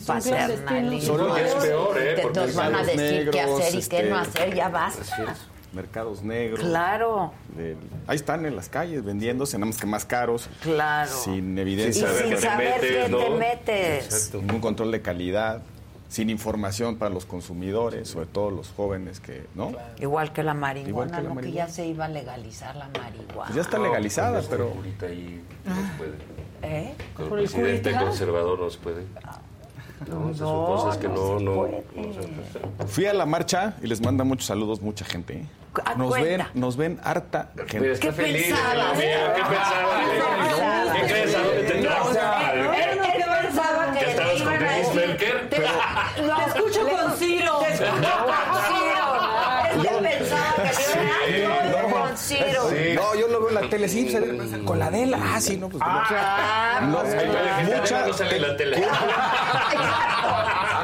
Cumplo, con, cumplo con transmitirte ¿Te los saludos de un chorro de gente que me dijo, oye, este, ahí la- los veo con Adela. Ya ves. Este, dice que Juan es más divertido que yo, pero bueno, yo soy el serio del grupo, así me dijo la. Catrín, Ay, ¿qué tú crees? Yo soy el serio del grupo. ¿Por qué será? Y oye, y voy, oye, y voy caminando ahí de, de entre el ángel y te volteo y un parabús y la maca. Ah, es esplendor ahí. Para que vean que sí fría la marcha. Eh, Entonces, Sí. cumplo con la gente que me Muchas dijo. gracias de transmitir los saludos y muchas gracias a la banda. Al- ¿Te sorprendió agradablemente, la cantidad de gente que nos sigue? que dicen que es muy divertido el programa, que este que además alguna me dijo, oigan, pues yo no soy muy politizado, pero de repente pues ahí escucho sus comentarios. Ahí está. Este, Para que valoren, ya ven, muchachos. Valoren. Para que depositen. Pero, pero de verdad muy bien, muy bien. Qué muy bien. bueno, Te me manda da gusto. saludos. Promuévenos. Sí, hay, este, Promuévenos y que, 01800. que tu banda nos vea también y la diga familia. que qué buen programa. Ya que que nos vea toda la familia de Gil. Sí, ya, con eso. Ya Con eso. Es media bancada de pan. Tampoco está tan difícil. No está tan Sí, difícil. entonces, claro, claro. Eso sí te ven y ¿Y te qué onda vas a ir a la del 27? No, Ahí sí no voy a ir para que vean. Ah. Ahí sí no nos van a mandar Ya. saludos, Sí, no entonces no. saludos. No, no creo. que Otro tipo de saludos y como chinguen su madre. Oye, la marcha salió bien, expectativas superadas, yo creo, incluso No, para para los todos, organizadores, Sí, para el presidente. para todos, para esta el guerra de presidente. esta guerra de cifras revela que pues, para mucho, pues, sobre todo para el gobierno le sorprendió la convocatoria. Eh, a mí me dio gusto dos cosas. Uno, sí se notaba una convocatoria espontánea, es decir, la gente sí dijo voy a salir No porque había me importa. acarreados. Ni acarreados, ni tampoco ese orden que, de, que se ve en una marcha este, muy, muy controlada. No se veía ese orden, la gente entraba por donde quería. Estuvo alegre. Estuvo muy alegre. ¿Te acuerdas que habíamos dicho que vayan que pongan música? Y la segunda cosa es muchos jóvenes. Y, y jóvenes de la edad pues, que no vivieron pues toda la evolución democrática y todas las tensiones del cambio político en México. Chavos que nacieron ya con la, con la primera alternancia con Sí, Fox, claro. que para ellos ya es un, un hecho dado la credencial de elector. Claro. Pues, mi hijo tiene 22 años, nació en el 2000 con Uno con de- bis- Sí, uno. El el mayorcito. Sí. Oye, él- él- El primogénito. Este, él ya nació, él ya nació con una primera alternancia, con 15 años de reglas electorales estables, con una credencial de elector con fotografía, y de repente sus amigos se convocaron y dijo, oye, algo está pasando, me quieren quitar mi derecho. eh, el INE no solamente es mi credencial, es también la posibilidad de un arbitraje democrático. Yo vi muchos chavos este, pues que hace mucho no, no se veían, quizá en nuestra generación, en los Sí, ochentas, los- que, que pues una generación quería eh, eh, evolucionar hacia la democracia y usábamos la calle para expresarlo. ¿Hace cuánto no, ve- no vemos un movimiento estudiantil? El último quizá Uf, fue la- la- 32. ¿eh? el 132, pero fue más bien un- una protesta en redes, ¿no? Pero, pero esto de usar la calle... Fue como que localizada también, de cierta manera. Muy festivos, sus camisetas. eh, eh, Blanco y rosa. no, no, to- no, no, debo decir que eh, el- eh, los chavos, eh, sobre todo los, los contingentes que yo vi, que, que iban hasta enfrente, por cierto, que era, los chavos en un tono de, pues esto es importante para todos, para mí, más allá de López Obrador o no. Sí, exacto. Oye, el no se vale, no se vale que, que nos quites bienes públicos, ¿no? Que nos quites el INE, etcétera. A eso me dio mucho gusto. Que es un bien público. Es un bien INE. público, es de todos. Es de todos. ¿Por qué me cambias las reglas, etcétera? Y creo que el presidente reacciona visceralmente con la Pues lo convocatoria dijo del en la 27, ¿no? Ya me enojé, ya me voy. Sí, ¿no? se Así fue. dijo. Sí, Pónganlo, ahí ¿Y ahora lo por qué tenemos. se enojó? Cantó una de Paquita Pues y se lleva dos fue. años encabronado. No, lleva. Ni ganó estuvo. Es que no sí el himno nacional también fue algo muy fuerte, ¿no? Porque se entonó todo el himno Creo que nacional. hubo varios y éxitos, eso... Uno, los organizadores, este, nada más dejaron al orador. Sí, ya, no se ya. prepara nadie. Buena elección antes había más gente en el templete que Exacto. abajo, ¿no? Sí, Y no con- sabías ni quiénes son, Sí, ni claro. qué hacen. Y aquí todo fue como muy limpio. Todo salió muy bien. Los contingentes políticos, los partidos, los dirigentes, los quien. legisladores, cada quien agarró su, su, su, su- Su camino. lugar. Este, fueron muchos políticos, pero no estaban queriendo bien. encabezar ni capitalizar. iban más, más atrás. Estuvo aquí Sí, sí, sí, Guadalupe sí. Acosta en la mañana, que, que marchó por muchos sí, sí. años con López Con Obrador. Obrador, ¿no? pues sí. Este, y dijo, la verdad, los políticos eh, estaban atrás, iban los jóvenes por delante, ¿no? Este, Yo, yo vi a alguien ahí, un, un senador que llegó, el- un periodista, un reportero. Oye, ¿usted qué opina de la marcha? No, no, no, yo vengo en calidad de ciudadano. Y no voy a hablar. No voy a No hablar. voy a hablar. Ah. Ah, no, de verdad, bien. cierta madurez. No les quedaba. O sea, los partidos estuvieron en la marcha, pero no estuvieron. Sí, este ¿no? Es que Jorge es- Triana, ves este diputado que es muy, muy, Sí, muy, sí, muy del PAN, traía, llevaba una camisa, diciendo, este legislador va a votar en contra de que está muy bien, De la ¿no? reforma De la electoral, reforma claro. electoral. Queremos está con la saber, pues, exacto, claro. y es este ¿Y cómo? mezclarse con, sus- Claro. con los votantes, ¿no? ¿Y cómo agarraron A, quienes Moreno? representa, Lo de por cierto. claro, sí, exacto. ¿Cómo llegaron con Alito? La gente Sí, la lo que hiciste Entonces, y ya me está cayendo bien. Sí. No, madre, Sí. ¿no? Ahí va la Felicito a Monreal, sí. echa a perder todo con todo. Sí, sí, sí. Sí, igual le dice quiere salir con Adela. A perder dices, programa. Y así como, ¿cuál es el pedo? Pero ¿Qué allá pasa? hay un rollo, fíjate, es, es digamos, eh, es- las clases medias no siempre salen. Sí, no, no Se- marcha. Se, tardan en Se salir. tardan ¿eh? en salir. Este, Cuando salen ya aguas, ¿eh? El día que salieron en México, eh, en el 88, Sí. de ahí se vinieron 17 años de cambios casi ininterrumpidos. En el ¿no? 68, antes de Tlatelolco, salieron los médicos y las enfermeras. Así es, Este, los- ¿No? Sí. Ah, ah, Hay, hay antecedentes, pues, de cuando la clase media se moviliza. Sí, Pasa. Entonces claro. aquí, pues, bueno, pues salieron, ¿no? Y sí, sí, como dice el presidente, oye, ¿era clase media? Sí. Sí, ¿Y? ¿Qué? ¿Que ¿Y no qué- qué- somos qué tiene que- ciudadanos que es de mexicanos? Que no se puede, no, no, no, no tenemos derechos. Él tiene la no ten- exclusividad de la no calle. tienes eh, inquietudes, eh, esperanzas, anhelos, reclamos al gobierno. Pues, Claro. por supuesto que los hay. Entonces creo que es una fue una muy buena noticia Sí, yo también. que la calle dejara de ser de, de- De de alguien. unos personajes. Ciertamente, si México tiene un marchista profesional, es Andrés Manuel López Sí. Obrador, que ha llenado el Zócalo, lo hemos dicho 20, 30 veces, Sí, las que tú quieras. Pero es presidente ya, ¿por Pero él ya es está- presidente. ¿Por qué Y- esta y- y- contramarcha? Y las marchas son en contra de él necesariamente, de lo gobierno. que representa, del poder establecido, que es ni más ni menos que el presidente de la República. Dijo Guadalupe, es una marcha de Estado lo que va a hacer López Pues Obrador. mira, yo veo algo bueno dentro de todo. que se enojó y que... Eso que se enojó. Y dos, ya con, con la marcha de domingo, ya la política ya está en la calle. Eso es sano, eso es bueno. Digamos, la- las clases medias dejaron de discutir en, Claro. en- en las casas, en, En los este, restaurantes en los de restaurantes de. Polanco, donde va No, Gil y todo sí. eso. ¿no? Eh, Y se fueron a la calle a expresarse. Y se encontraron que son cientos de miles. Eh, En todo el país, ¿eh? Porque fue, nacional. Fue nacional. y el presidente dice, ah, pues ahora voy yo a defender. Está bien. Pero qué berrinche es? Es, es ridículo, pero está bien. Lo hacía Echeverría, López Portillo, o sea, todos los de su época. No va a A ser mí me parece, mira, a mí me, me, me, me entristece, por, me apena, me apena, la verdad, o sea, es un cinismo y un desdén a la marcha del pasado domingo, o sea, es de... Es, Enojado. es- es- tengo un cuadro que se llama Narciso enamorado, creo que se lo voy a mandar, viéndose al al- en, en el, en el agua, ¿no? Ahora, el- Viendo su reflejo. O sea, es de un narcisismo y es de un... Era pues, un egocentrismo terrible de nada más yo en la calle. Desde ¿Cómo minimizar y no? despreciar Y diciendo son lo que es una 60 mil, dices, ¿cómo, O sea, cómo ¿qué dices? Si son Ven. 60 mil, entonces ¿por qué salir Claro. otra ¿Y vez? por qué no ha dejado de hablar de, De eso, eso. desde el lunes? No, lo tiene enojado. Lo tiene y como yo le decía a Guadalupe Ahora, hasta es- hace un rato, enojado el presidente, porque ya lo hemos visto, ¿no? Empieza a cometer errores. Cualquiera, ¿no? Sí, el que pues, se enoja pero- pierde, se dice por ahí, sí, ¿no? Sí, pero eh, ya lo vimos, porque perdió, ¿no? Porque se enojaba por las chachalacas, por, Ah, la- sí. eh, por, por tomar reforma. Su iracundia, pues. Exacto, exacto.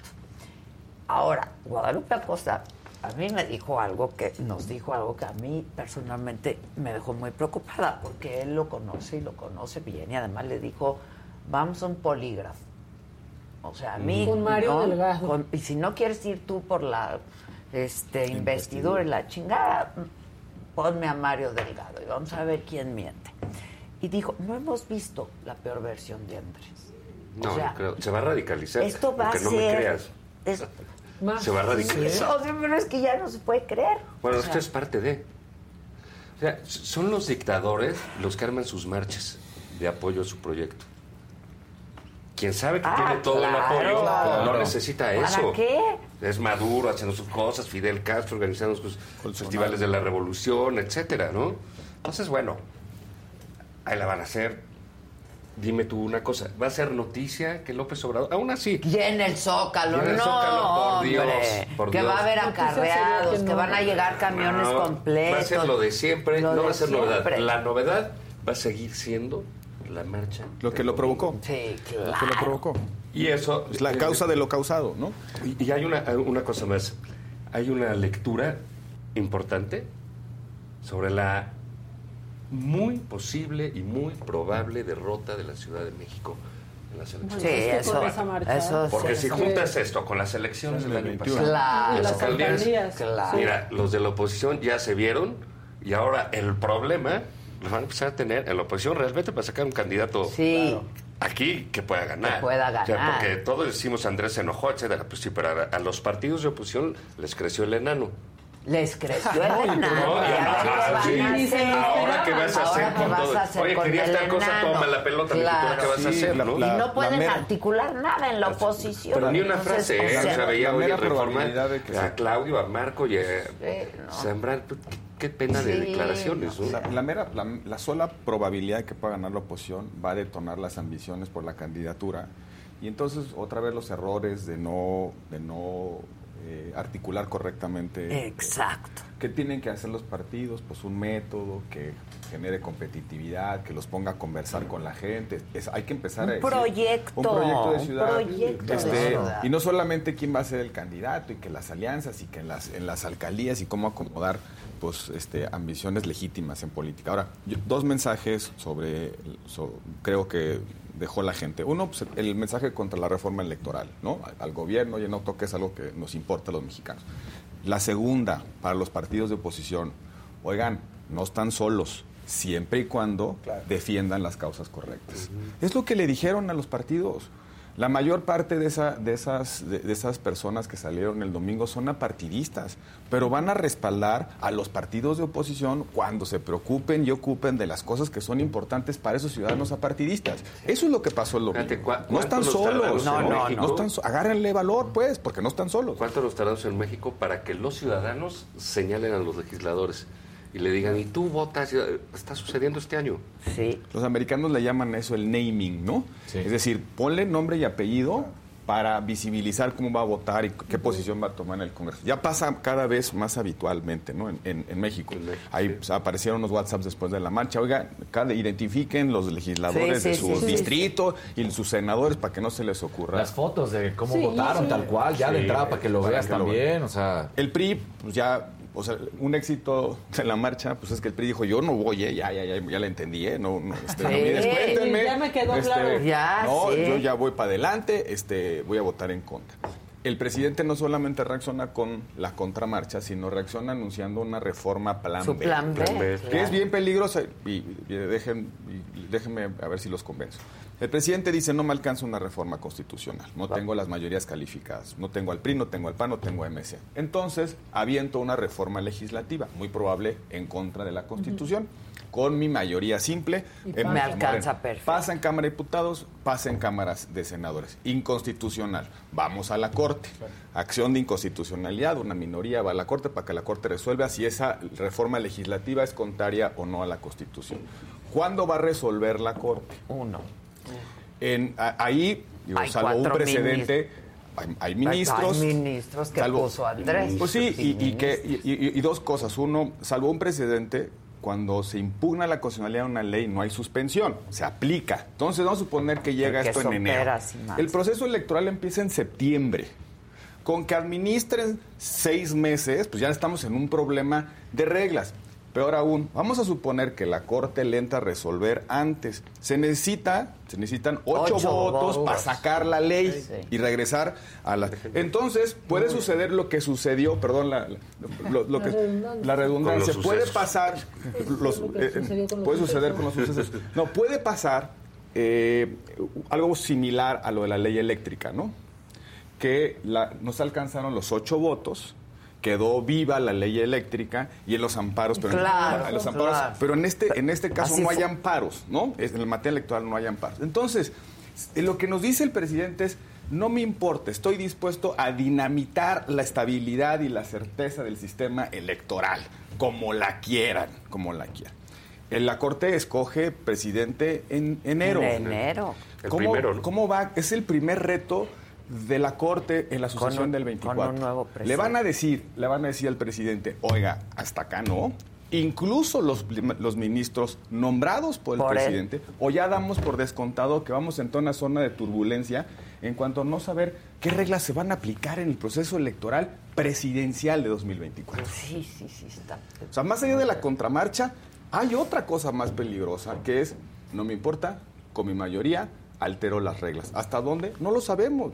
Dijo que va a buscar que, que- que se recupere la legitimidad del INE. No se puede. El INE, la Constitución dice, el INE se nombra por dos terceras partes de la Cámara de Diputados. Se. No le puedes decir a la, que, poner en la ley que lo van a nombrar los mexicanos a través de unas listas Sí, no presentadas. puede, se no puede, puede. no se puede, ¿no? Pero bueno, e- este Pero va, va- él va a decir que a mí no me vengan con que, que la ley es la, ley. es la ley. es la ¿no? ley. Y la justicia, y es la justicia la, la- la pone el pueblo y, y, y la puede poder espantoso, ¿no? Eh, eh, eh, entonces, pues hay motivos de preocupación más allá de la contramarcha Sí, del no, a ver, la 27. contramarcha va a ser un espectáculo, una fiesta para el presidente del presidente. Para pasear. ¿no? Pues yo creo Pero que lo, lo las que es claro consecuencias. es que volvemos a estar realmente divididos a la mitad. Porque esto lo que va a pasar es que va a marcar una división y el pleito se va a tensar. El pleito apenas comienza. Sí, esto apenas. Ah, y dice, ah, sí, entonces su plan B pues es peor, ¿no? Porque es más turbio. Ah, no quisieron. No, Ah, no quisieron, entonces va a ser por este lado. Y, y así va a ser todo, ¿eh? Y va a ser a golpes y gritos. Yo creo que una enseñanza de, de, De la marcha, de la ¿no? marcha del domingo es, hay que salir, hay que gritar, no hay que dejarse, hay que contestar. Claro que sí. Porque si no, te aplasta. Este señor se Pasa dedicó a hablar de las clases medias pestes Desde el toda día la uno se dividió. y Sí. toda la semana pasada, Sí. todos los días. Insultos, agresiones, desprecio, este, calificativos, eh, peyorativos, todo siempre. Pues bueno, ¿qué trae contra los mexicanos? ¿no? ¿Qué le dices a un universitario aspiracionista? Pues claro que soy aspiracionista. Claro que Pues, yo, sí, o- nos estudio, mandaron es- un mensaje y dijo, la saluda la aspiracionista. Le dije, bravo por aspirar. Sí, pues, sí. no más falta Voy a que la sea- universidad pues para Claro. que mi- Ni que nuestro mi papá futuro- fuera presidente para tenerla tan a gusto. Pero además, tú Por eso son pregúntale- más aspiracionistas, ¿no? El salen hombre- sus fotos, ¿por qué las publicó con sus nietos, pues, con sus gringuitos? Sí. Que es muy aspiracionista, ¿no? Claro. ¿Quién Pero- es más aspiracionista que eso? Irte a París. No, pero además, tú pregúntale a cualquier madre mexicana cuál es su mayor sueño y es poder sostener la educación de mis hijos. ¿Qué Que crees? estudian Que una que carrera, ¿no? Sí. Que ellos tengan lo que yo no pude tener, una Así es. carrera. Pero, pe- digo, a ver, esto se siente y te lo dice. Ahora, creo que ahí está el problema. Si mi abuelo no La misma pregunta que tú dices. Porque ¿qué se ha demostrado en estos cuatro años? Que la mujer está atrás. No, pero Ah, cualquier sí, padre de él no le familia. importa. Dije madre porque Sí, hay no, muchas claro, yo lo sé, madres, pero es para- muchas madres familia. solas, ¿no? Pero parece, parece hasta Pero medio cualquier uno... padre de familia lo que quieren es que su hijo tenga Y se parte la madre sí. trabajando para que su- sus hijos tengan lo que no Estudie, tenga tuvo. trabajo. Tú quieres mejor que tú Una siempre. universidad. Bueno, lo hemos visto nosotros que nos tocó crecer con este arribo de la tecnología, que aprendan computación, ¿te Claro. acuerdas? Sí. O sea, ese anhelo. En ese momento era la máquina de escribir, luego la 2000, computadora. Inglés. de inglés y ¿Qué- qué- computación, qué que le era el van a programa dar de la a sus Bastida. hijos ahorita? Pues voy a hacer lo posible y voy a juntar una lanita para comprarle una tableta. Oye, estaba leyendo el fin de semana pasado Estoy una biografía de los hermanos Flores Magón, pues, que eran anarquistas, socialistas. El padre, un coronel del ejército, oaxaqueño, quería vivir, le había, le había regalado Benito Juárez unos predios con los cuales podía volverse hacendado y no los acepta, se los, los, los cede a los ejidatarios. Pero la esposa del padre de los Flores Magón insiste en venirse a vivir a México y, y, pues para aspiracionar. ¿no? Sí, para En las, en aspiracionar. las, en las, en los, uno de los Flores Magón era el cronista de la familia y escribía muy bien. Entonces, en alguna parte de sus crónicas dice, gracias a mi madre, conocimos la otra parte de los dolores de México en la ciudad. Se vino a vivir aquí porque la mamá quería que estudiaran y que fueran algo más, ¿no? Es decir, este, hasta los que pudieran eh, situarse ideológicamente en la visión de igualdad de López Obrador, de justicia social, hasta, eso, hasta en, en la versión más extrema, no veo a alguien que esté peleado con que salgamos todos adelante, ¿no? Nadie. No, ni él, ¿no? Todos, ni él. O sea, en la versión Pero más digamos- radical de la igualdad, de este, todos tenemos que ser iguales, yo no, yo no creo que eh, eh, alguien aspire a ser iguales, y, eh, pero en la pobreza o en la marginación. Si, si- si alguien aspiró fue él. Pues velo. Y se vino a la capital. 18 Y se vino años a- Y, se vino Sí. aquí a estudiar. Y se vino aquí a trabajar. Y, a- y aquí se quedó. Y hacer quedó, Y política. aquí aspiró a ser presidente una vez. Y aspiró otra vez. Y a ser otra vez, gobierno. Etcétera. No. Entonces, digamos, es. Esa escalera de la vida le Pues parece es que está claro. cancelada para de los mexicanos. ¿Por qué la cancela? Pero está enojado, irritado con las clases medias, a las cuales él decidió no atender. Entonces, regreso. Este país ya está dividido, va a seguir así, esto va a estar polarizado. Esto no, no va a haber de que, oye, necesita el otro día, oí el- que la reconciliación, ay, qué puta madre, eso no va a venir. Mientras esté este Eh, señor ahí, no, no, va a pasar. Porque tú dile, oye, ¿por qué no nos sentamos y dialogamos y nuestras diferencias? No, ¿cuál? Reatas, güey, te van a meter un cadenazo, ¿no? Y sí, no, no hay manera. Oigan, y estratégicamente, si, si la marcha, lo que se dice es, jala las clases medias, ¿cómo le hace la oposición o qué estrategia usas para jalar a los que, pues si, si es pura clase media, a los demás, al resto? Pues, eh, bueno, lo que pasa es que ahí, ahí varía, ¿no? Sí. O sea, es, es, este, digamos, al hablarte de la polarizada, es que son votos duros muy fuertes. O sea, él sí tiene un apoyo muy fuerte Muy fuerte. de su gente, y esa gente no se va a mover de apoyarlo a él. Del otro Pero lado... cosa es apoyarlo a él. A Ahí él. vamos. Bueno. Del otro lado, Culto a la hay un montón de gente que es anti él y que también no se va a mover De ser De la Y hay otra parte de la gente que todavía quiere creer en que algo va a pasar con López Obrador. Y las oposición, a ver, esta tensión este, soci- este, Sí, socioeconómica sí. no la puso la oposición. No, la puso, La el puso él. presidente. O sea, él, él agarra la mañanera y dice, todos los clase medieros, fifís conservadores, todos los que se en la ciudad, todos los blanquitos, todas esas, cosas, todas esas, digamos, categorías de división entre los mexicanos no la puso la oposición, la puso López Sí. Obrador. La línea la trazó él. La, la, la, él, él agarró su gis y dijo, estos son míos y estos son Ya son los nosotros, míos y yo a los otros me y valen Ellos y madre". nosotros y, y ahora sí que agárrese eh, quien pueda. Ahora, la- la- lo que tiene que representar la oposición no es a ese grupo que está del otro lado, Claro. sino a las causas que, mucha yo. gente está, Claro. está pidiendo. ¿Qué, qué- qué empieza a ver, no? Pues una legítima preocupación de, de los que votaron por López Obrador de que pues, no, iba, no ha acabado con la corrupción, al contrario. ¿no? Pues claro. Eh, se han agravado las violencias contra las mujeres.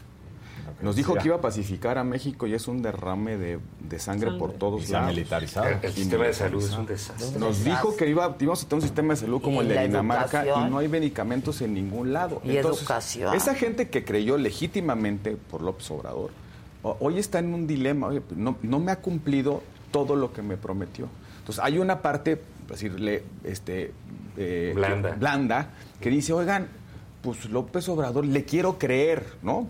Porque él me ofreció un cambio radical en el 2018. ¿Qué tiene que hacer la oposición? No solamente cultivar el, no cultivar, sino eh, abanderar La las causas de los decepcionados, pero también de los que están visiblemente en contra porque ya le entendieron el desastre de, Y el combate. de- en ¿eh? el que vamos. Porque aquí los dos eh, eh, hay, hay puntos interesantes. Uno, el apoyo a él es para él. Ajá, exacto, lo que decía. Y lo de López Obrador cubre a López Obrador. No, le Claudia alcanza Sheinbaum. el manto. No, le alcanza Bueno, de- a Sheinbaum. Yo Digo, les porque lo voy a ves en la ciudad. que vean la entrevista con Guadalupe Acosta. Pineda. Pero dijo, no, de veras, porque dijo... No, a Lupe es, eh, pues, a todo dar. Buen cuate. y puesto, ¿eh? Puesto. Mi carnal. Es Y tu carnal. simpático. Es simpático y aparte pues, Luchón. le entiende, ¿no? Luchón. Y dijo, Y de los pocos políticos que no le ha tenido miedo. Buen grillo. sí, le- aquí retó. Y No, lleva dijo, cuatro años haciendo, ve sus tweets. no Pero es, es de los fajadores de la oposición. dijo, este, yo no dudo ni tantito que si la oposición articula bien y hay un candidato de unidad y lo va y lo ve venir López Obrador, va a pedir licencia, va a dejar a Dan Augusto y se va a ir a hacer campaña. ¿Hacer campaña? A hacer campaña. Puede de ser. coordinador de campaña. De coordinador de O sea, porque campaña. el- te digo, el, el problema es ese, Que ¿no? el manto no cubre a sus No da, no, no da para los demás y eso se va a ir. Fíjate, Delfina va a ir cayendo. En las preferencias va a pasar. Ahorita ya, pa- Sí, pa- ya, o sea, ya- ahorita ya ya va a está. pasar, pasar. Así le está a pasar a Claudia. Pues, ¿cómo le haces con una candidata que va a perder en el lugar donde gobernó? Siempre lo ganan, ¿no? Siempre. Entonces, eh, eh, eh, esa es una. La otra parte de lo que tú dices, yo lo que veo clarísimo es, a ver, no va a haber alguien que gane como ganó López Obrador. 18. No, no, no. Esto va a estar dividido y se va a ganar Y por poco. peleadísimo. Y peleadísimo. Entonces, pues, Y lo para eso hay que de- descalifican al INE, lo hacen a su antojo. Y, y lo importante es que la gente ya salió y vamos a, a tener que jugar el juego de la polarización si queremos competir. O sea, esto que dice Guadalupe Acosta, que un candidato es, bueno, pues vamos a ver. Pero si ese lo que quiere es hacer un proyecto, quién sabe qué, lindísimo de ovnis como los de Anaya y cosas así, no.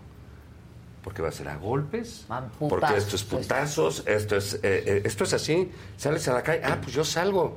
Ah, pues órale, pues te vamos a echar atrás la ley. Así, así va a ser de aquí en adelante. Pero si la votación se mantiene, o sea, el sistema de votación, si no pasa lo que estás diciendo, también recordar esa parte que le adolece a México, el crimen, si no ingresa, que lo ha hecho Ah, durante no, siempre, bueno, ¿no?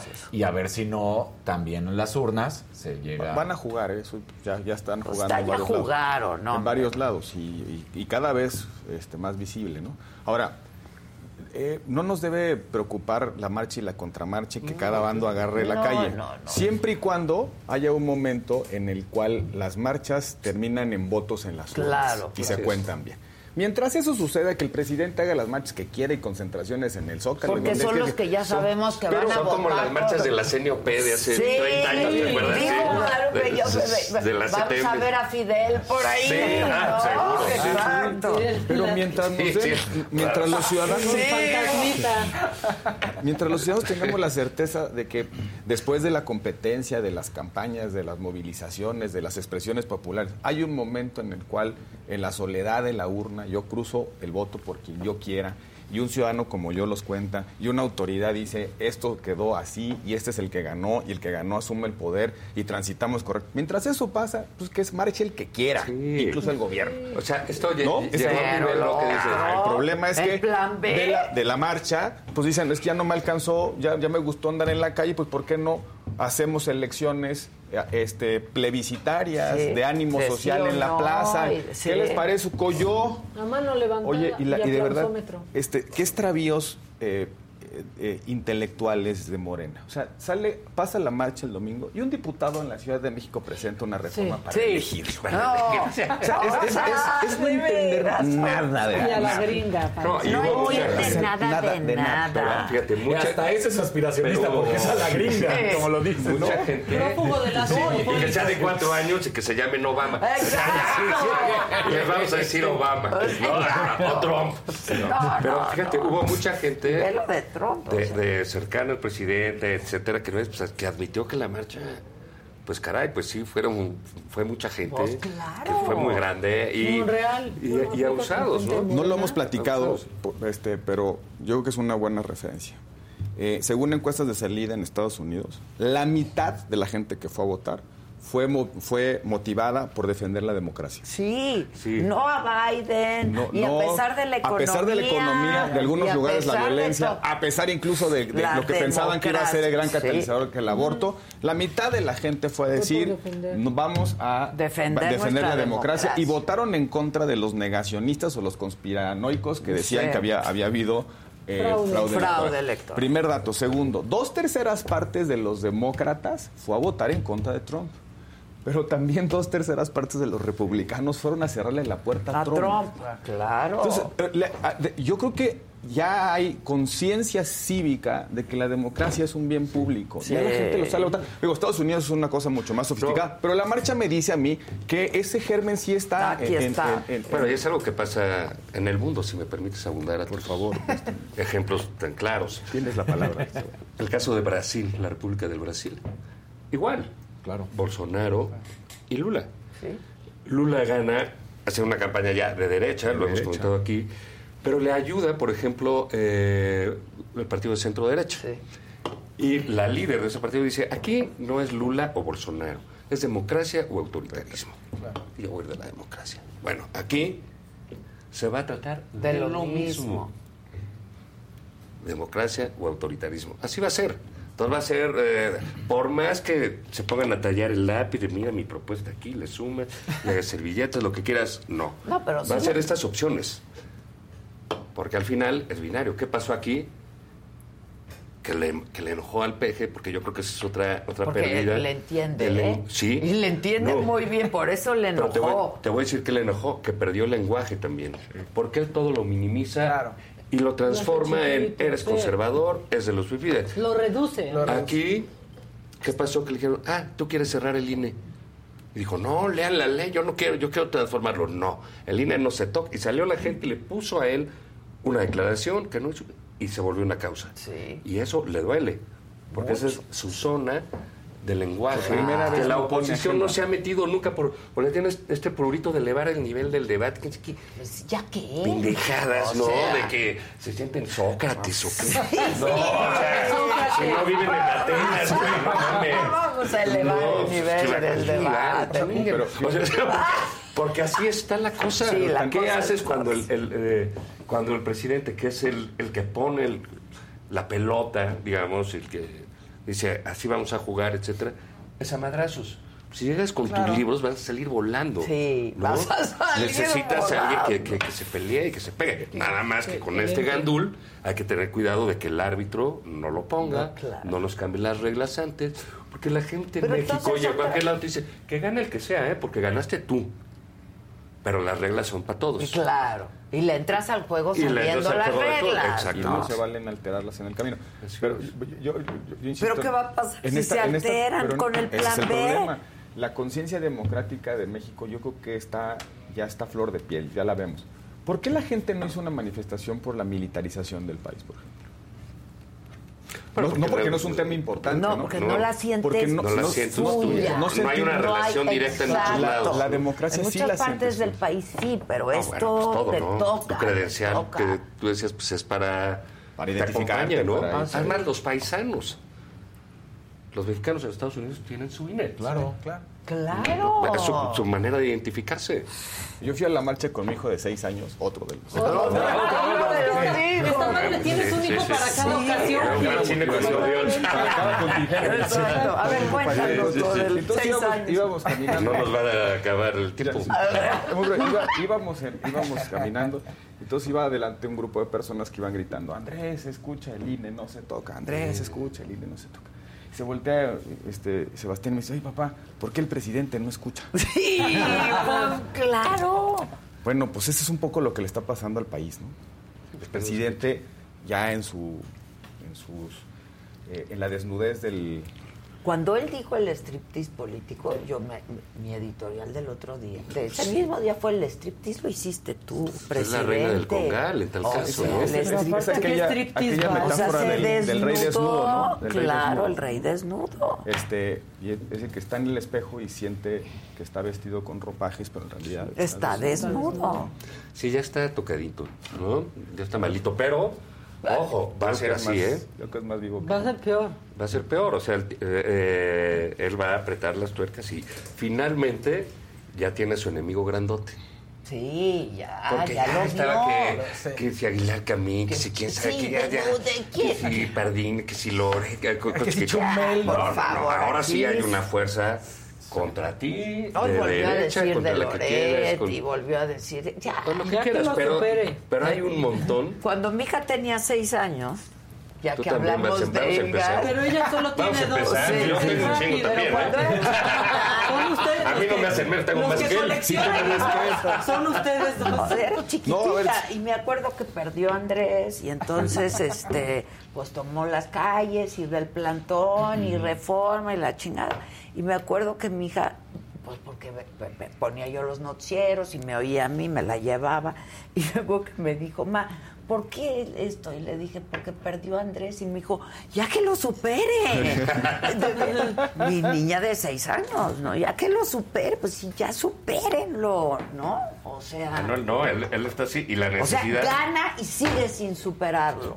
no, pues él Sigue- nada más habla de la derrota. de la derrota. Él no habla de la victoria, él habla de la derrota y de que le robaron y que le hicieron. No, está de análisis. No, ni tanto, porque es muy claro lo que hay, ¿no? Entonces, pero sí, sí se va a poner más rudo porque ya tiene al enemigo en la calle. Y eso sí no lo esperaba. Sí, así no. Y él sabe, y mira- Pensó que iba a ser una Sí, pensó que se iba a poder reír mucho el O lunes. sea, ¿y qué crees que no? Al- algunos de aquí tenemos edad para recordar cosas cuando sale la gente a la calle. Yo recuerdo cuando Cloutier eh, salió de candidato del PAN en el 87. Eh, pues lo fuimos a recibir la primera vez que vino a, a México, al aeropuerto. Pues éramos como ocho jóvenes y fuimos ahí. ¿sabes? Éramos Felipe, Márgara, yo, pues, éramos bien poquitos. Había más, ¿te acuerdas de los orejas de gobernación? Sí, Eran los eran como orejas, 20, ¿no? claro. Ya están, nos movíamos para acá. y Sí, movíamos, no, sí, que va a llegar para allá. Corríamos y ahí corrían estos güeyes atrás de nosotros. Llegó Cloutier, ay, viva, Maquillo, adiós, adiós, adiós. A la siguiente vez que vino, era un convoy de 3.000 coches. En la Ciudad de México. Y quedó en tercer lugar. Ya, pues, te digo, a partir de que empieza a salir la gente a la calle y empieza No, a, sí. a exigir Y a perder el miedo. Y a perder el miedo. A perder el miedo. Y esa manifestación, Cuauhtémoc, Cloutier, Cuauhtémoc, Rosario claro. Ibarra, por el, aquel Todo sistema del sube. 88. Entonces, Entonces ahí va. Pero yo digo que son buenas noticias la política en la calle. La gente en la calle. Y ya, si el presidente sale, pues. Pues, ¿qué sabes? Pues, ¿qué- qué esperábamos que hiciera, Ellos- pues, A ver, no? pero que desde... Ay, no, no. O sea... Pues ya es- es el presidente. Una caricatura. ¿Qué ardides? Pues sí, no, no, diga- digamos, sí es un tipo este, sui generis en ese sentido. Este, pero pues ese todo el tono O sea, de- quieren ver marchas de- grandes. ¿La quieren grande? Sí, voy a hacer una es la gigante. mía, ¿no? Y pues sí, que lo haga. Van a venir gobernadores. Pero ¿qué nos va...?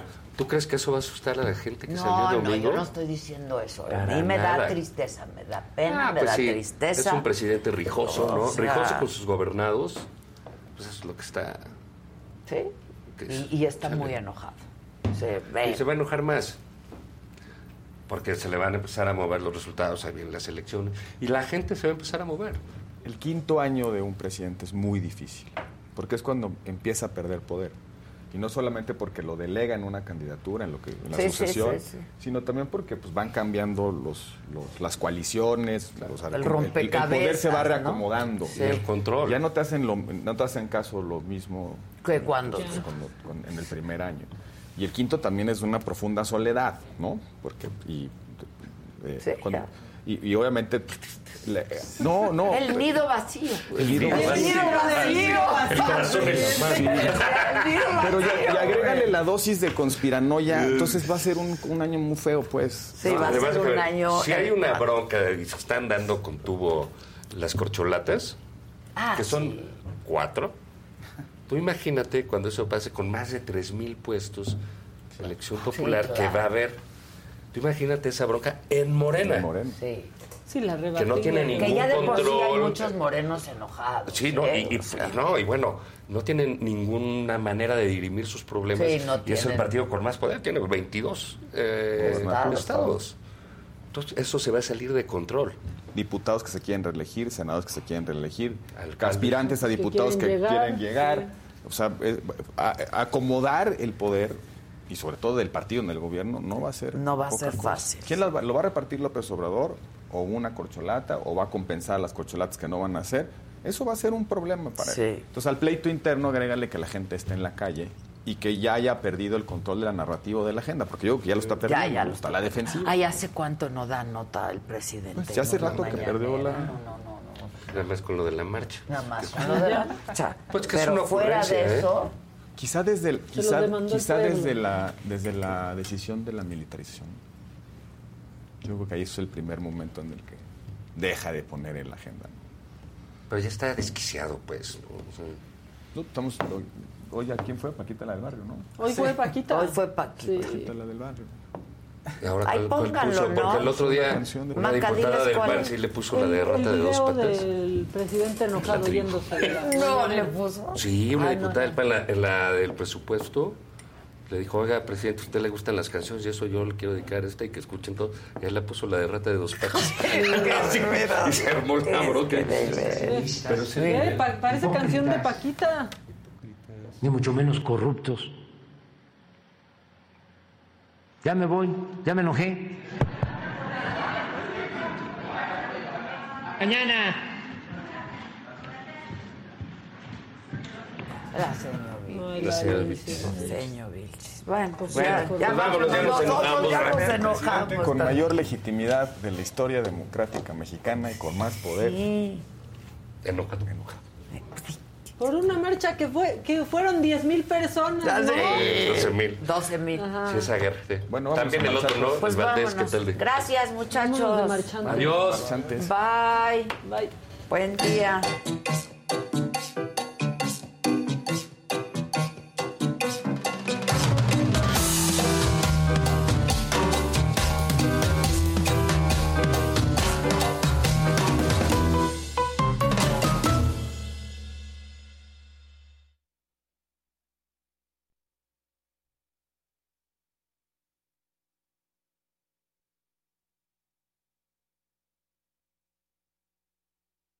The longest field goal ever attempted is 76 yards. The longest field goal ever missed? Also 76 yards. Why bring this up? Because knowing your limits matters, both when you're kicking a field goal and when you gamble. Betting more than you're comfortable with is like trying a 70 yard field goal, it probably won't go well. So set a limit when you gamble and stick to it. Want more helpful tips like this? Go to keepitfunohio.com for games, quizzes, and lots of ways to keep your gambling from getting out of hand. Con Verizon, mantenerte conectado con tus seres queridos es más fácil de lo que crees. Obtén llamadas a Latinoamérica por nuestra cuenta con Globo Choice por tres años con una línea nueva en ciertos planes al Nemery. Después, solo 10 dólares al mes. Elige entre 17 países de Latinoamérica como la República Dominicana, Colombia y Cuba. Visita tu tienda Verizon hoy. Escoge uno de 17 países de Latinoamérica y agrega el plan Globo Choice elegido en un plazo de 30 días tras la activación. El crédito de 10 dólares al mes se aplica por 36 meses. Se aplica en términos adicionales. Se incluye hasta 5 horas al mes al país elegido. Se aplican cargos por exceso de uso.